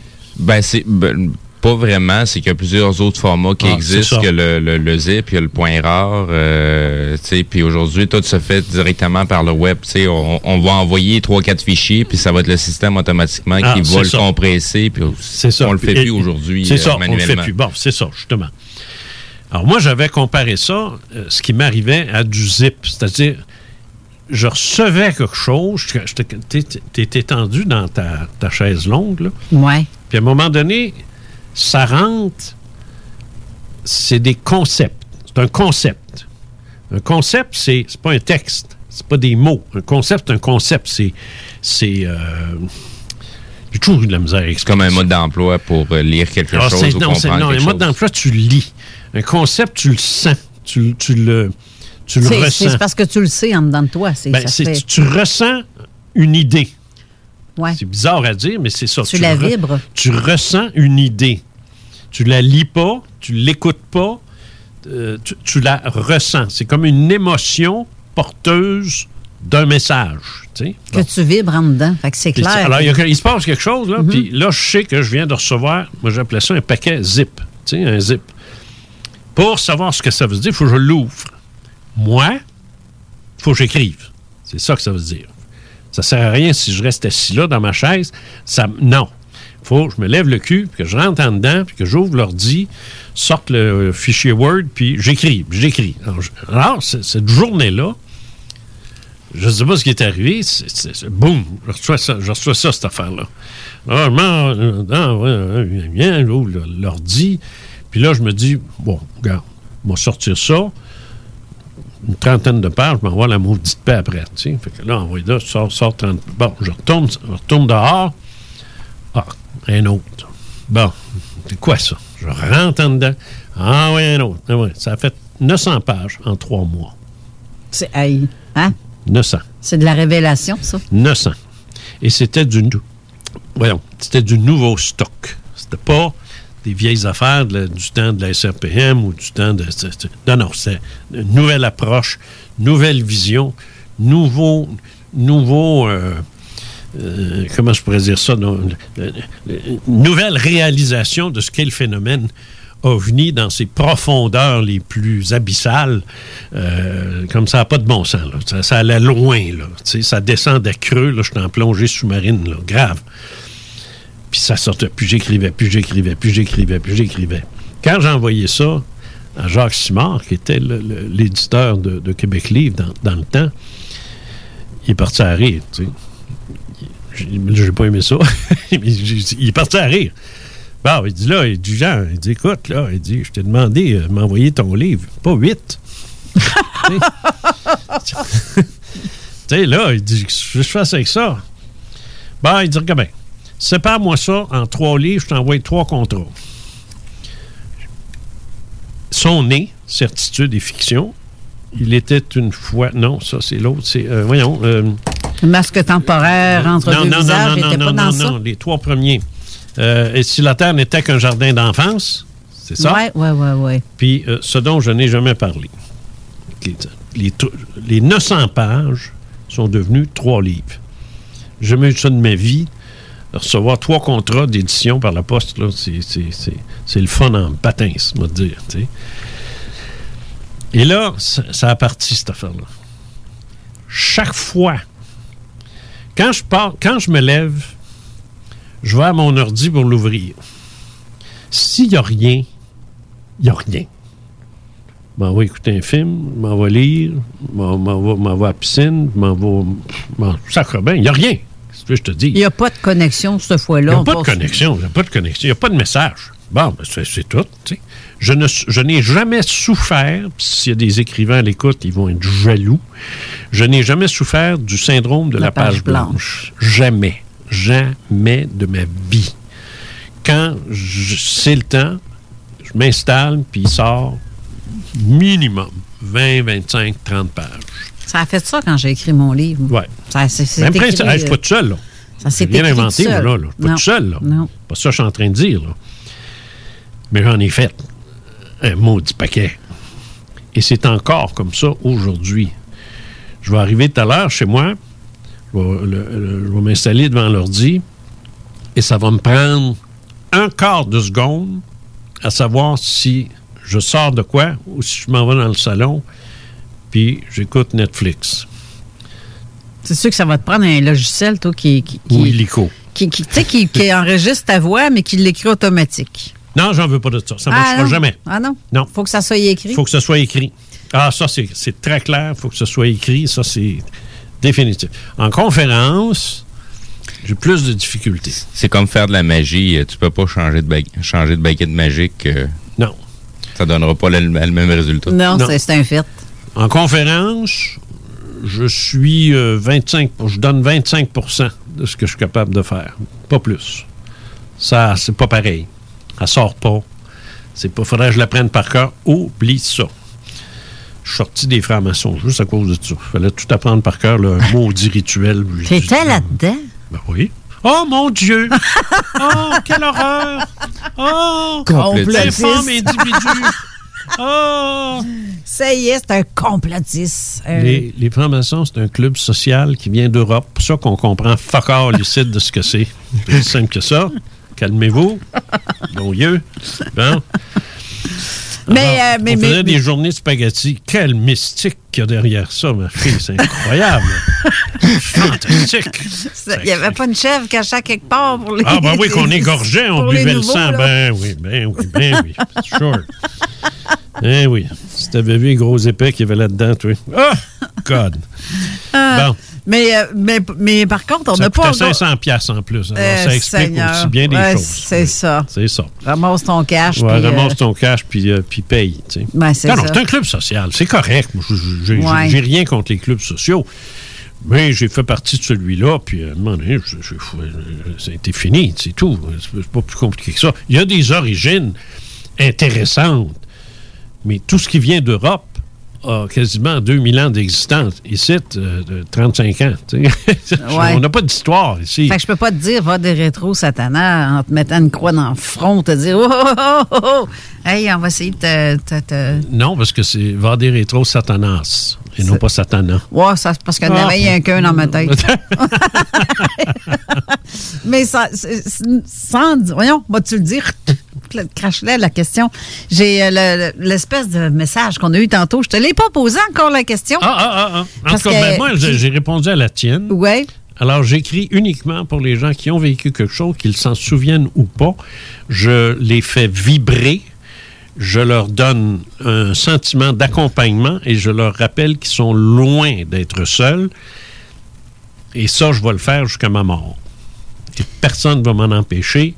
Et ça, je vais toujours, toujours le faire. Ben là, je vais, je vais briser le punch parce qu'on a jasé en. Oh, j'ai aucun problème avec On a jasé dans la, durant la pause. Puis je vous l'annonce. Jean Cazot va revenir régulièrement à l'émission. Oh, une fois par mois. C'est, vous l'entendez, là? C'est lui-même qui le dit.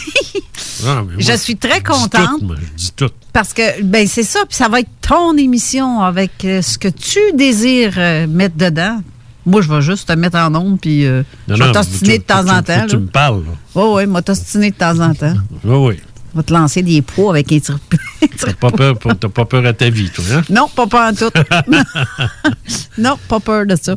Euh, mais euh, on a une question du, du public justement en texto qui est la dame, je crois, je crois que c'est une dame, je me souviens pas de. je- elle euh, écoute régulièrement l'émission d'ailleurs, puis elle, elle demande c'est quoi la. Comme elle l'a dit justement, dans, elle avait posé la question la semaine dernière, mais on l'a pas posée parce qu'on n'a pas eu le temps. Mais c'est quoi ton expérience la plus terrifiante que tu as vécue dans, dans tout ce que tu as vécu pour euh, côté OVNI, côté peu importe quoi. Ouais, c'est. euh, J'utilise une expression, moi, qui s'appelle vol de nuit. J'appelle, j'appelle vol de nuit en hommage à Saint-Exupéry, qui est un auteur euh, extraordinaire, qui en vol de nuit a fait la rencontre du Petit Prince. C'est le titre du livre qu'il avait donné, pas, pas du Petit Prince, mais de, de un de ses livres qui s'appelait Vol de nuit. J'ai trouvé ça magnifique. Ce que moi j'appelle une sortie du corps, tu sais, une sortie extracorporelle. Quand la conscience se libère du corps. Scientifiquement parlant, ça n'existe pas. C'est comme la vie dans l'univers, ça n'existe pas. On hallucine, euh, euh, on a un extrait de dopamine qui nous excite le cerveau, puis ainsi de suite. Les, gens de science ne pouvant prouver l'existence d'une conscience puis d'un esprit dans le corps, ne pouvant le, découvrir, n'existe pas. Oublie pas, c'est leur principe. Si on ne l'a pas découvert, ça n'existe pas. Ça, c'est le principe de la science. Moi, je m'en fous s'ils ne l'ont pas découvert. Je l'ai découvert, moi. Mais je ne suis pas un scientifique. Et ma preuve, elle ne vaut que pour moi.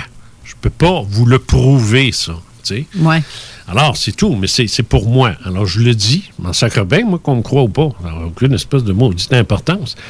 Alors, en vol de nuit, je sors du corps et 99% du temps, je ne m'en rends pas compte. Je ne suis pas éveillé quand ça se passe. Tu me suis? Oui. Mais par contre, des fois, je le suis. Je suis réveillé. Je suis réveillé, je ne suis pas endormi, je suis réveillé. Je, de- euh, de l'insomnie, tu sais, ça veut dire? Ben Ah, oui. c'est ça. Tu es tendu là comme un cave, tu regardes le plafond. puis là, tu zigonnes, puis tu penses à toutes sortes d'affaires. Puis à un moment donné, whoop, là, ça se passe. Tu sors. C'est arrivé à plusieurs reprises, là, mais il y a eu trois occasions où j'ai eu la chienne de ma vie, euh, épouvantable. Et c'est euh, c'est prendre connaissance de quelque chose quand tu es sorti de ton corps que tu es capable de, de, de handler, comme on dit. Tu es capable de gérer ça, là. Ce qui se passe, que tu vois, les, les- créatures, que tu vois les êtres qui sont là, ça va. Tu es, capable de gérer. Tu n'es même presque pas étonné là, de ça. Mais il vient un moment où, dans la réintégration corporelle, juste avant, le corps, le cerveau, l'ego, si on peut dire, prend connaissance de ça. Lui, il capote. Lui, il n'aime pas ça. Ton animal, si tu veux. C'est ta portion animale.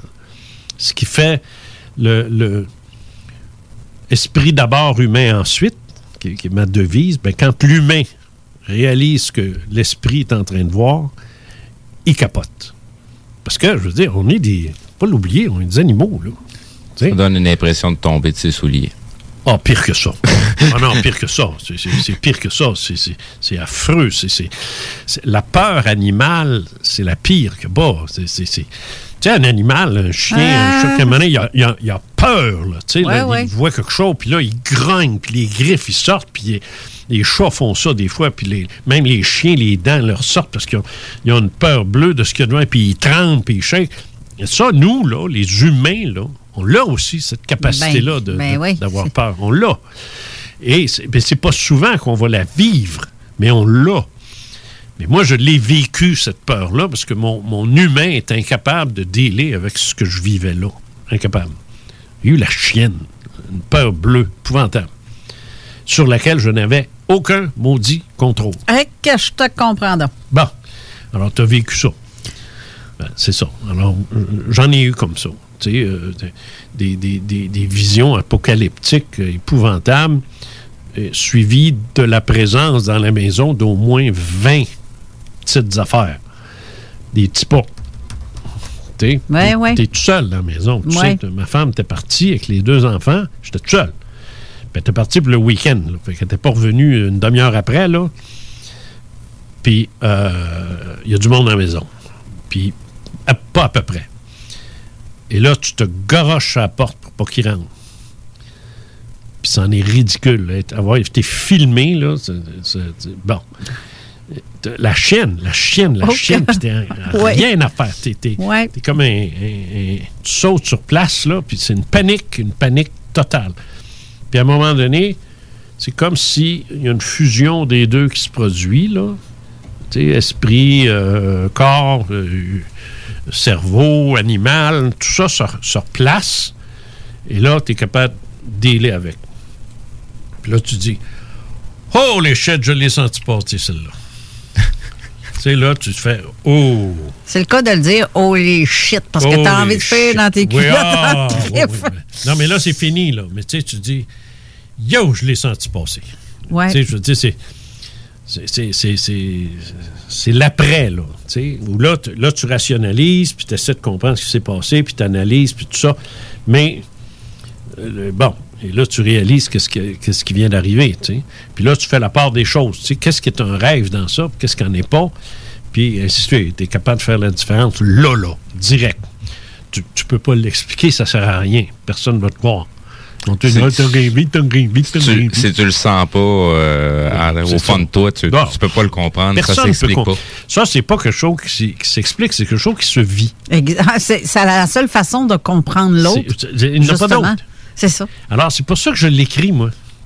Parce que je- la personne n'a pas besoin de vivre ce que j'ai vécu. Elle a vécu son bout.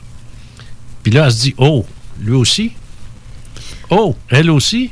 Oh, elle aussi? Wow, je suis pas tout seul. Tu, tu viens porter des mots sur, sur des, des- des phénomènes, des fois qu'on vit, qu'on. Mais je fais plus que porter des mots. Je porte, je porte des noms. Ben, faut que je te pas des noms propres, mais des noms. Je- tu sais, tu sais, ah, euh, euh, Carole a vécu, puis là, je raconte l'histoire de Carole dans mon livre, tu sais, au complet. La personne lit ça, puis elle dit Shit, c'est moi! C'est mon affaire! J'ai vécu ça, moi aussi! Et là, le, le bonheur, C'est vrai. Hein? le bonheur Mais que faut ces gens-là ont. faut Vas-y. que je te lise un message d'Isabelle que j'ai reçu en privé. Puis c'est vrai ce qu'elle dit, là. L'effet que Jean me fait, c'est comme s'il me berçait. Flashback de mon enfance sur le point de m'endormir en écoutant la voix de ma mère contre sa poitrine, son rythme cardiaque. Wow! Bon. C'est exactement l'effet que tu fais. Ben, c'est. c'est- Bon, Comme je une suis mère. maman. Une vraie mère euh, qu'on sent là, le contact. Mais c'est parce que c'est parce que faut jamais perdre de vue que mes expériences, les expériences que tu as vécues, que les autres ont vécues, ça crée dans une autre dimension, un autre univers, si on peut dire, il y a euh, un lien, un lien, euh, j'ai presque envie de dire familial. Tu comprends-tu? Ça, Ouais. ça- ça crée une. c'est- presque une famille, ça. Les- ceux que j'appelle des expérienceurs. Les expérienceurs, ça vient de John Max. ça. Ouais. Euh, Experiencers. Les expérienceurs, féminins comme masculins, sont des gens qui ont vécu quelque chose. Je suis d'appeler ça des témoins. dis, Non, non, c'est vrai que c'est beau. Et ces gens-là se sentent tellement seuls chez les, chez les, chez les indifférents puis les sceptiques, ils se sentent tellement seuls, tellement isolés, tellement méprisés aussi, ridiculisés, qu'ils ont besoin de savoir s'ils sont seuls. Et quand ils découvrent que non, la beauté de la chose, la beauté de la chose, ils n'ont pas besoin de les rencontrer. On va devoir retourner à la pause. Parce Encore? que, C'est ben oui, il reste une dernière pause. Puis en plus, on avait le. Des, j'ai, j'ai un appel à faire en France, imagine-toi donc. Mais garde, restez là. On vous revient tout de suite après. 969 FM, Alternative Radio. C'est le temps de rénover. Toiture, porte, fenêtre, pensez DBL. Salle de bain, cuisine, sous-sol, pensez DBL. Dépassez vos attentes, respectez votre budget et soyez en paix avec une équipe engagée. Groupe DBL cumule plus de 40 ans d'expérience. Recommandé CAA, certifié APCHQ et membre de l'Association de la construction du Québec. Planifiez vos projets dès maintenant en contactant le 418-681-2522. GroupeDBL.com. GroupeDBL.com. Vos rôtisseries Saint-Hubert vous offrent présentement les trois saveurs du rôtisseur. Le classique poulet barbecue, le poulet piri-piri d'inspiration portugaise et le poulet indien badigeonné d'épices. Le moment idéal pour prendre soin de toi, c'est maintenant. Que ce soit pour des conseils en matière de soins de peau, te créer un maquillage tendance adapté à ta morphologie ou pour être belle jusqu'au bout des ongles, la beauté selon Mélissa est l'endroit parfait. Pour un service professionnel et personnalisé, 418 906 4740 ou sur Facebook La beauté selon Mélissa. Mentionne le code promo CGMD afin de profiter d'une analyse de peau gratuite et de courir la chance de gagner ta prochaine manucure. De plus, certains services sont disponibles en consultation virtuelle. 906 47 40. La beauté selon Mélissa pour être belle de la tête aux pieds. Alerte rouge. La propagation de la COVID-19 est à un niveau critique dans votre région ou une région à proximité. Les rencontres d'amis ou de famille sont interdites et les déplacements vers d'autres régions sont non recommandés. Des mesures plus restrictives et ciblées ont été mises en place pour freiner la propagation et éviter un reconfinement. Informez-vous sur québec.ca barre oblique coronavirus. Continuez de vous laver les mains, de garder une distance de 2 mètres et de porter un masque lorsque la distanciation physique n'est pas possible. On doit réagir maintenant. Un message du gouvernement du Québec. 96.9 FM. Avertissement. Cette émission a pour but de porter l'auditoire à réflexion. C'est pourquoi la direction de la station souhaite vous rappeler que chaque affirmation mérite réflexion. Il ne faut rien prendre comme vérité simplement parce que c'est dit, car tout ceci demeure des théories ou la perception de chacun. Nous vous recommandons de garder un esprit critique et sceptique sur ce que vous entendez ici comme ailleurs. Bonne écoute, bonne réflexion. Bienvenue dans la zone.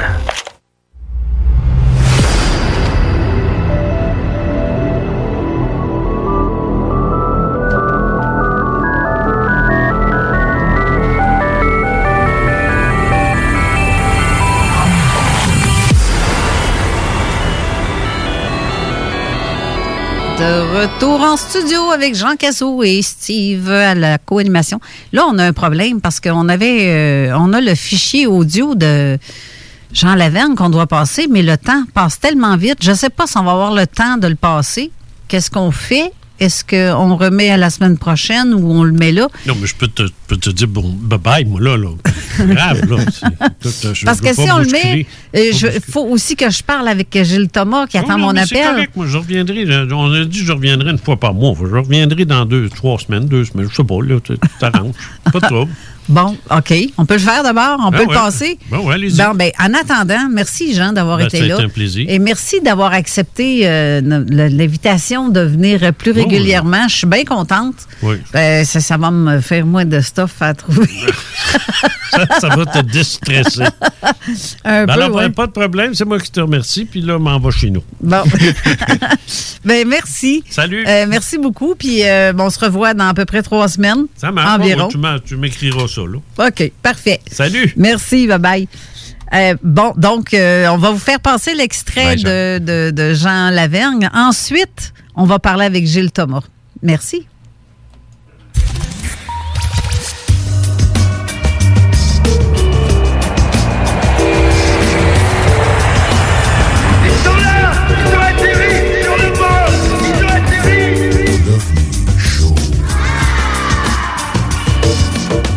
Bonjour tout le monde et bienvenue encore une fois cette semaine dans la chronique l'OVNI Show sur Zone Parallèle. Mon nom est Jean Lavergne et ça me fait plaisir encore une fois cette semaine de venir vous parler d'OVNI dans l'émission de Carole Lozé.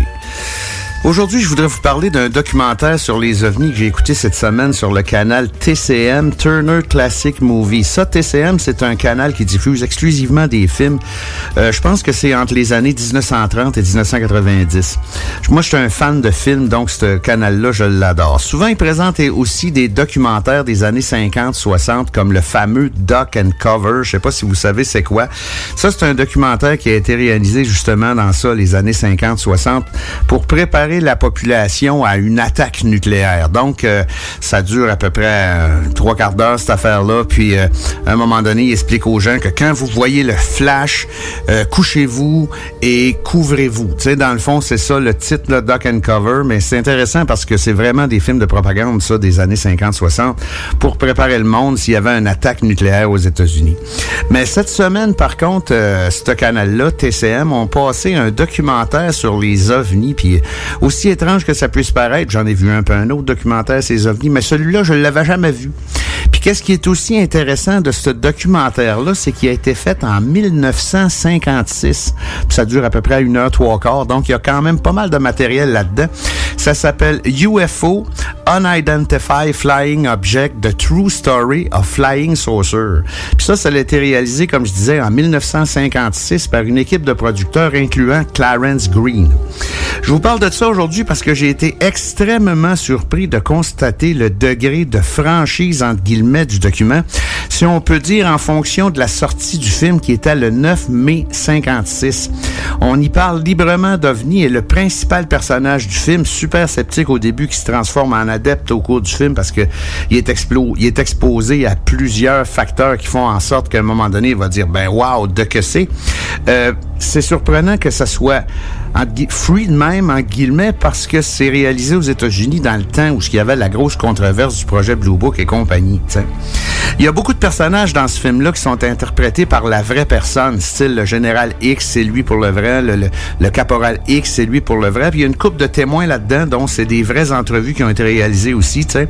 Mais le personnage principal, lui, est joué par un acteur, par exemple. Puis regarde comment je vous dirais le nom de l'acteur, ça vous dirait rien parce que euh, maniaque de film comme je suis, c'est la première par dernière fois que je l'ai vu dans ma vie, ce gars-là. t'sais.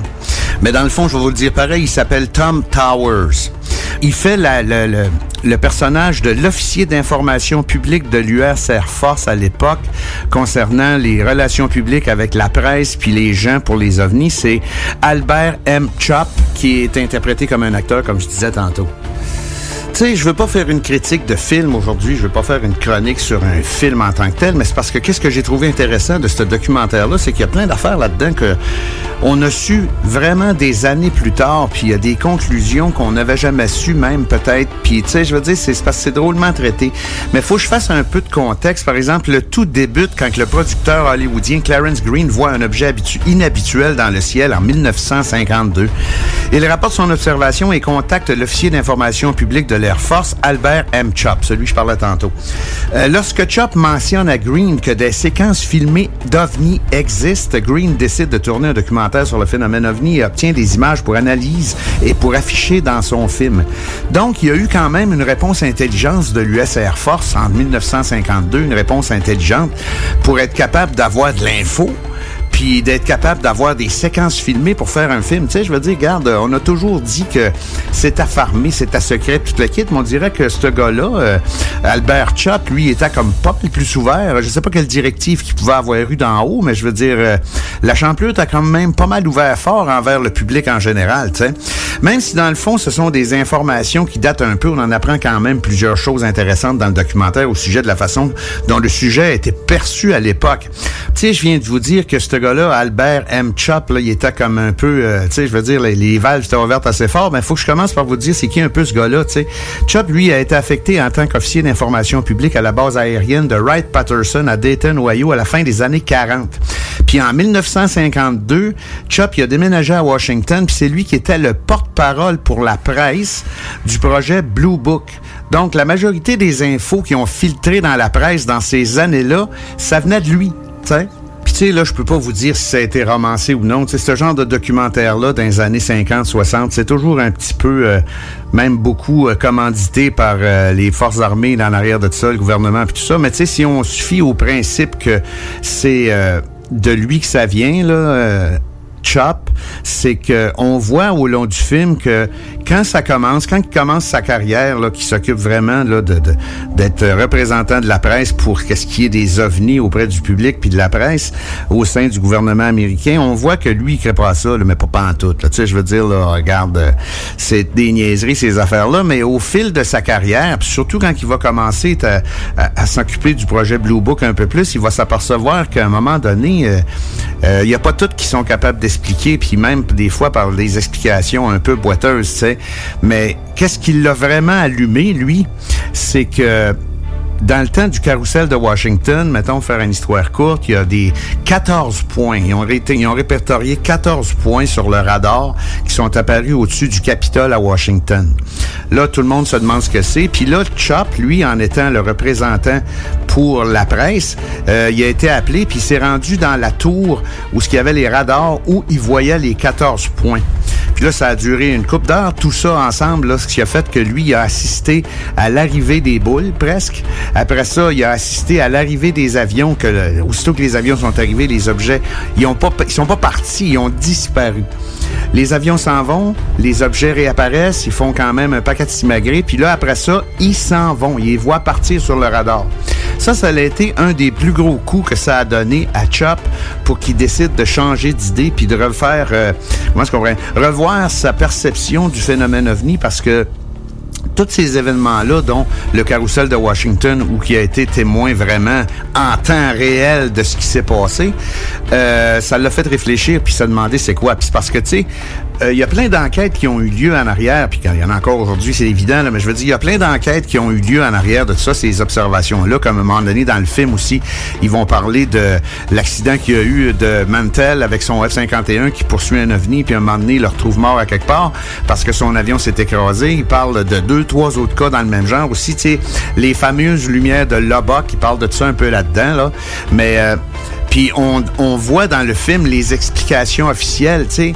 Mettons comme les lumières de Lubbock, finalement, ce qu'on a su, c'est que c'était des, un- une volée d'oiseaux où ce que la lumière reflète dessus. Mais dans le film, ils disent que c'est pas ça. Ils ont, ils ont, ils ont fait ce qu'on fait aujourd'hui, dans le fond. Ils ont éliminé tout ce que ça pouvait être, puis ils ont pas de réponse, tu sais. C'est impressionnant de voir ça sortir au grand jour dans un documentaire fait en 1956, tu sais.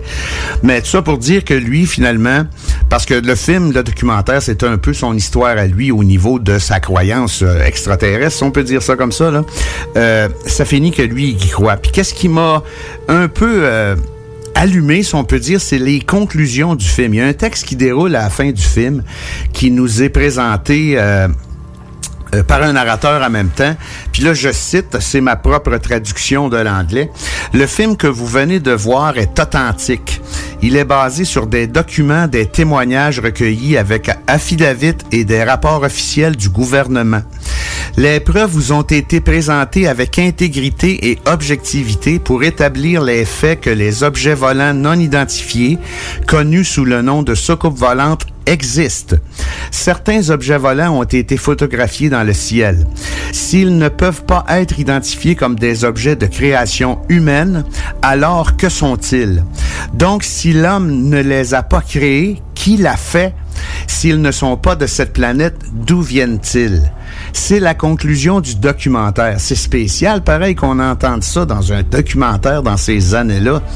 J'en ai vu bien des documentaires, puis j'en ai vu plein d'affaires, mais des documentaires, entre guillemets, produits avec l'aide du gouvernement dans les années 50 qui disent ça pour finir, c'est assez rare, ça.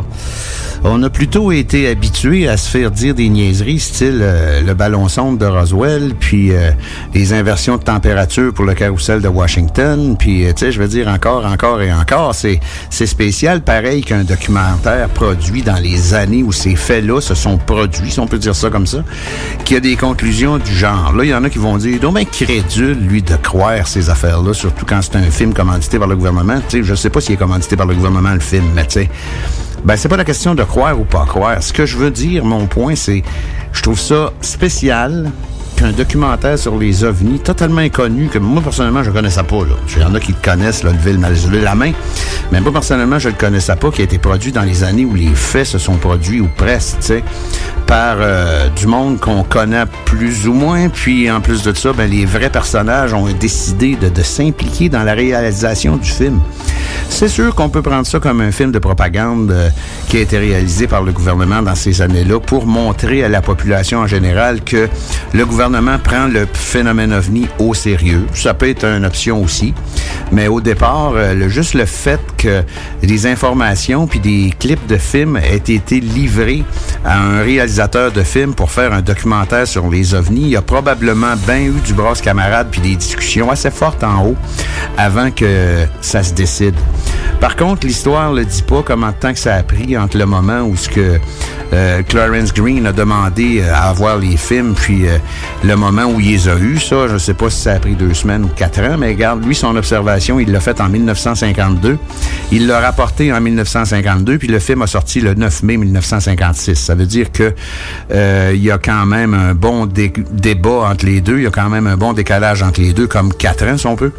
Mais euh, dans le fond, on ne sait pas vraiment. Dans le documentaire, il parle aussi un peu de la création, mais il n'en parle pas vraiment beaucoup. Par exemple, là, ça passe euh, zip, zip, zip, zip, là, de la création du projet SIGN, le premier vraiment projet euh, gouvernemental pour la recherche ufologique, qui a été suivi par la suite du projet Grunge et du projet Blue Book. Euh, on parle pas vraiment du projet Blue Book dans le film. Par contre, la seule chose qu'on dit, c'est que lui, Albert Chop, euh, il était là pour la création du projet Scène. Puis à la fin du film, on sait que c'était lui le porte-parole au niveau des médias et du public pour le projet Blue Book.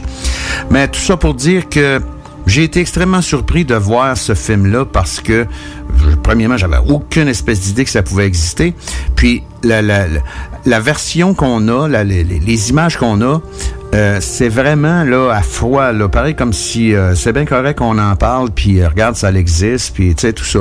Les conclusions sont surprenantes aussi parce que c'est une admission totale que les extraterrestres, ou appelez-les comme vous voulez, les ovnis, ça existe, et puis que les Américains savent pas ce que c'est. C'est intéressant quand même. C'est un peu à cause de ça que j'ai décidé de vous parler de ce documentaire-là aujourd'hui. Si on veut rester dans le sujet du documentaire, même si on lâche le film un peu, euh, on parle du projet Scène, du projet Grunge, puis du projet Blue Book là-dedans. C'est intéressant peut-être qu'on se penche un peu sur ces trois programmes-là, même si le Blue Book est le plus connu parce que ça a été le plus long, si on peut dire, à cette époque-là. Euh, on peut regarder d'où ça vient, puis comment ça a commencé, ça, le projet Scène.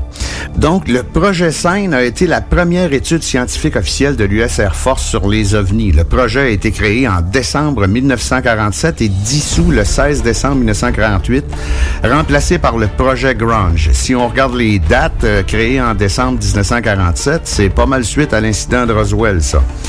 Le, projet Scène fut créé sous l'impulsion du général Nathan F. Twinning à la suite d'une vague d'ovnis en 1947 aux États-Unis. Les deux cas les plus célèbres sont l'observation de Kenneth Arnold en juin et l'incident de Roswell en juillet.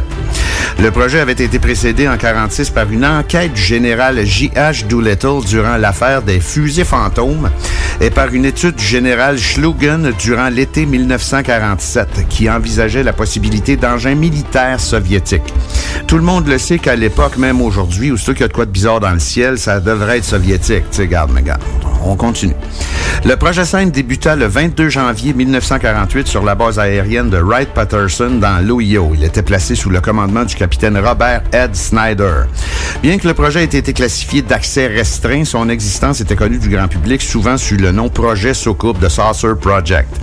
La première entreprise du projet Scène fut l'étude de l'incident de Mantel. Je n'ai parlé un petit peu au début tantôt parce qu'il en parle dans le documentaire. Le 7 janvier 1948, où le pilote de l'Air Force Thomas Mantel avait repéré un ovni dans le ciel du Kentucky et s'était lancé à sa poursuite. On retrouverait les débris de son avion éparpillés sur des kilomètres indiquant qu'il avait été détruit à haute altitude. Les enquêteurs de Seine arrivent à la conclusion que Mantel avait confondu la planète Vénus, visible l'après-midi, et qu'il avait été victime d'un manque d'oxygène. L'explication, par contre, de l'explosion de son avion en plein vol, ça n'a jamais vraiment été expliqué à fond. Mais les rumeurs qui ont sorti, puis c'est pas nécessairement des rumeurs qui ont été propagées par les, les, dirigeants du projet Scène, c'est que les rumeurs disent qu'il aurait probablement heurté un ballon sonde, un gros ballon météo, et que son avion aurait explosé en mille morceaux et se serait répandu sur des kilomètres au sol parce qu'il était à, tr- à très haute altitude. Mais tu garde, ça c'est des explications qui courent encore aujourd'hui. Il y a bien des chances que qu'est-ce qui est arrivé à Thomas Mantel, finalement qu'on le sache jamais. Mais euh, juste pour être clair, c'est oui, on parlait de Vénus, là, qui courait après Vénus, là, mais je veux dire, l'explication de son explosion, de l'explosion de son avion, ça, on n'a jamais vraiment eu de vraie réponse là-dessus. Si on continue notre exploration des projets américains dans ces années-là, comme dans le film, on parle du projet Grudge. Le projet Grudge est un programme de l'US Air Force chargé d'étudier les phénomènes ovnis entre 1949 et 1952. Le projet Grudge fut la seconde étude officielle de l'US Air Force chargée d'étudier le phénomène ovni. Le projet dirigé par le général Charles Cabell fut controversé en raison d'un certain nombre de démystifications. Il y en a même qui ont pensé que ces démystifications-là, c'était plus de la désinformation de la part de l'US Air Force en rapport aux conclusions du projet Scène, justement. Comme Scène, Grudge avait établi que la majorité des cas d'OVNI étaient dus à des méprises, mais là où les enquêteurs du projet Scène admirent l'existence de ces cas mystérieux, les enquêteurs du projet Grudge, eux autres, affirment que tous les cas non identifiés étaient probablement causés par des phénomènes connus ou des fabulations. Le projet Grudge fut mis en sommeil puis réactivé le 12 septembre 1951 et le capitaine Edward G. Ruppelt en a pris la direction, ce qui a fait que lui a voulu redonner ses nettes de noblesse à ces, ces, recherches-là, si on peut dire, en créant, en transférant ça dans le projet Blue Book. Puis là, il a essayé de donner une rigueur scientifique euh, plus intéressante et plus euh, objective au projet euh, sous la tutelle de projet Blue Book. Mais on le sait tous que le projet Blue Book, ça a suivi comme pas mal la même direction que le projet Grotch parce qu'à un moment donné, ils se sont rendus compte que il y avait tellement de choses qu'ils pouvaient pas expliquer que s'ils pouvaient pas révéler ça, fait qu'ils ont commencé à inventer des explications assez weird. Euh, souvent, quand tu regardes l'explication qu'ils ont donnée, c'est plus extraordinaire que qu'est-ce que le témoin avait vu, là, tu.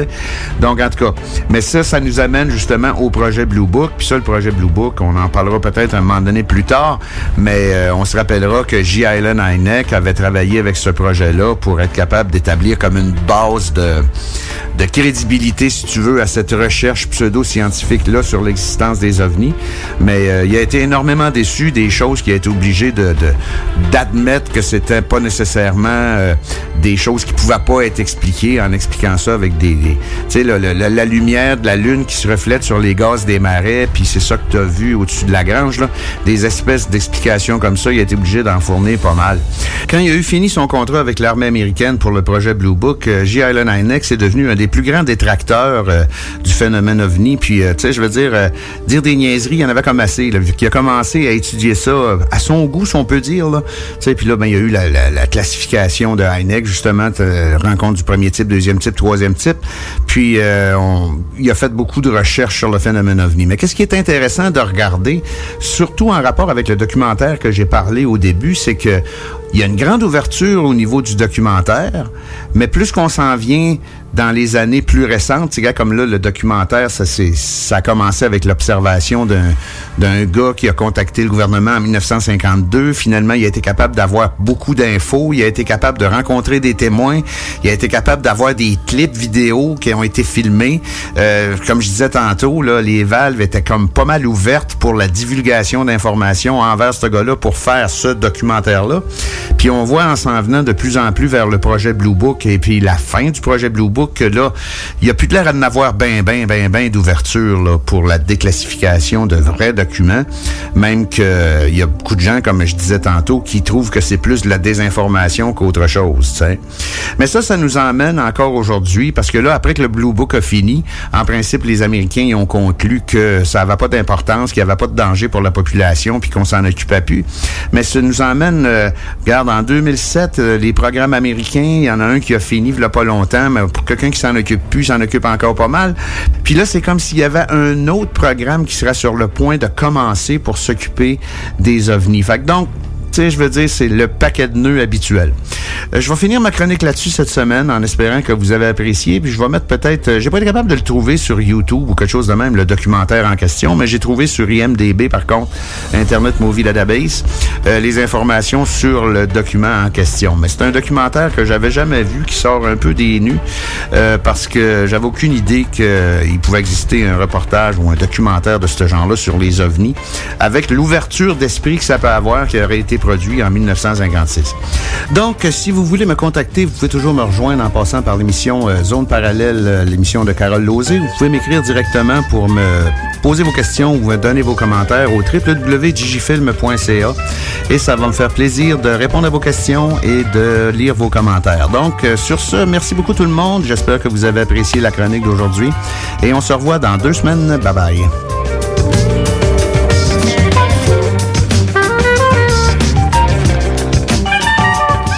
De retour en studio, puis là, je pense que on défonce notre temps.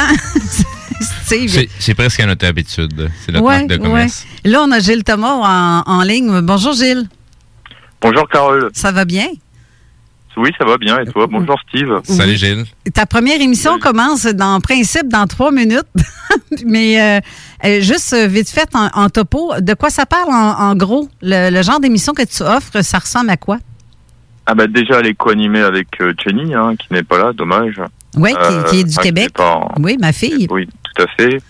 Alors en fait, euh, c'est une émission qui va parler essentiellement du terrain, mais de l'ufologie de terrain en France. OK. Euh, même si là, dans la première émission, effectivement, ça, ça va déborder à l'Europe.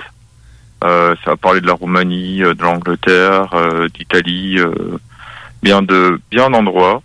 Euh, aussi euh, de la mer Méditerranée et des océans avec euh, Sylvain Matisse. OK. Mais en fait, c'est ça. En fait, que le but, c'est de d'interviewer des ufologues, des veilleurs, des archivistes, des contre-enquêteurs de n'importe quelle tendance. D'accord. Et t'a- et t'amènes quand même des sujets qui sont beaucoup moins parlés. euh, pour, pour te connaître depuis longtemps, là, suivre un peu le travail que tu fais, là, tu, tu parles de- du sujet de l'ufologie, mais sur des aspects qu'on connaît moins. Exact. Ouais, ben c'est c'est aussi ça. Et puis de toute façon, euh, on est déjà en train de préparer avec Jenny l'émission du, du mois de novembre aussi, qui traitera aussi de l'ufologie de terrain. Oui, c'est vrai. Oui, oui, aussi. Mais là, euh, c'est là que ton émission commence dans presque une minute. Donc, euh, sur ce, merci beaucoup, euh, fait, Gilles. fait. Ben, merci déjà de me de m'avoir proposé de faire des émissions sur Zone Insolite. C'est vraiment un réel plaisir. Ah, ça nous fait plaisir. Le plaisir est pour nous et les auditeurs. Oui, parce que dans le fond, on, Ever catch yourself eating the same flavorless dinner three days in a row? Dreaming of something better? Well, HelloFresh is your guilt-free dream come true, baby. It's me, Kiki Palmer. Let's wake up those taste buds with hot, juicy pecan-crusted chicken or garlic butter shrimp scampi. Mm. Hello Fresh. Stop dreaming of all the delicious possibilities and dig in at HelloFresh.com. Let's get this dinner party started.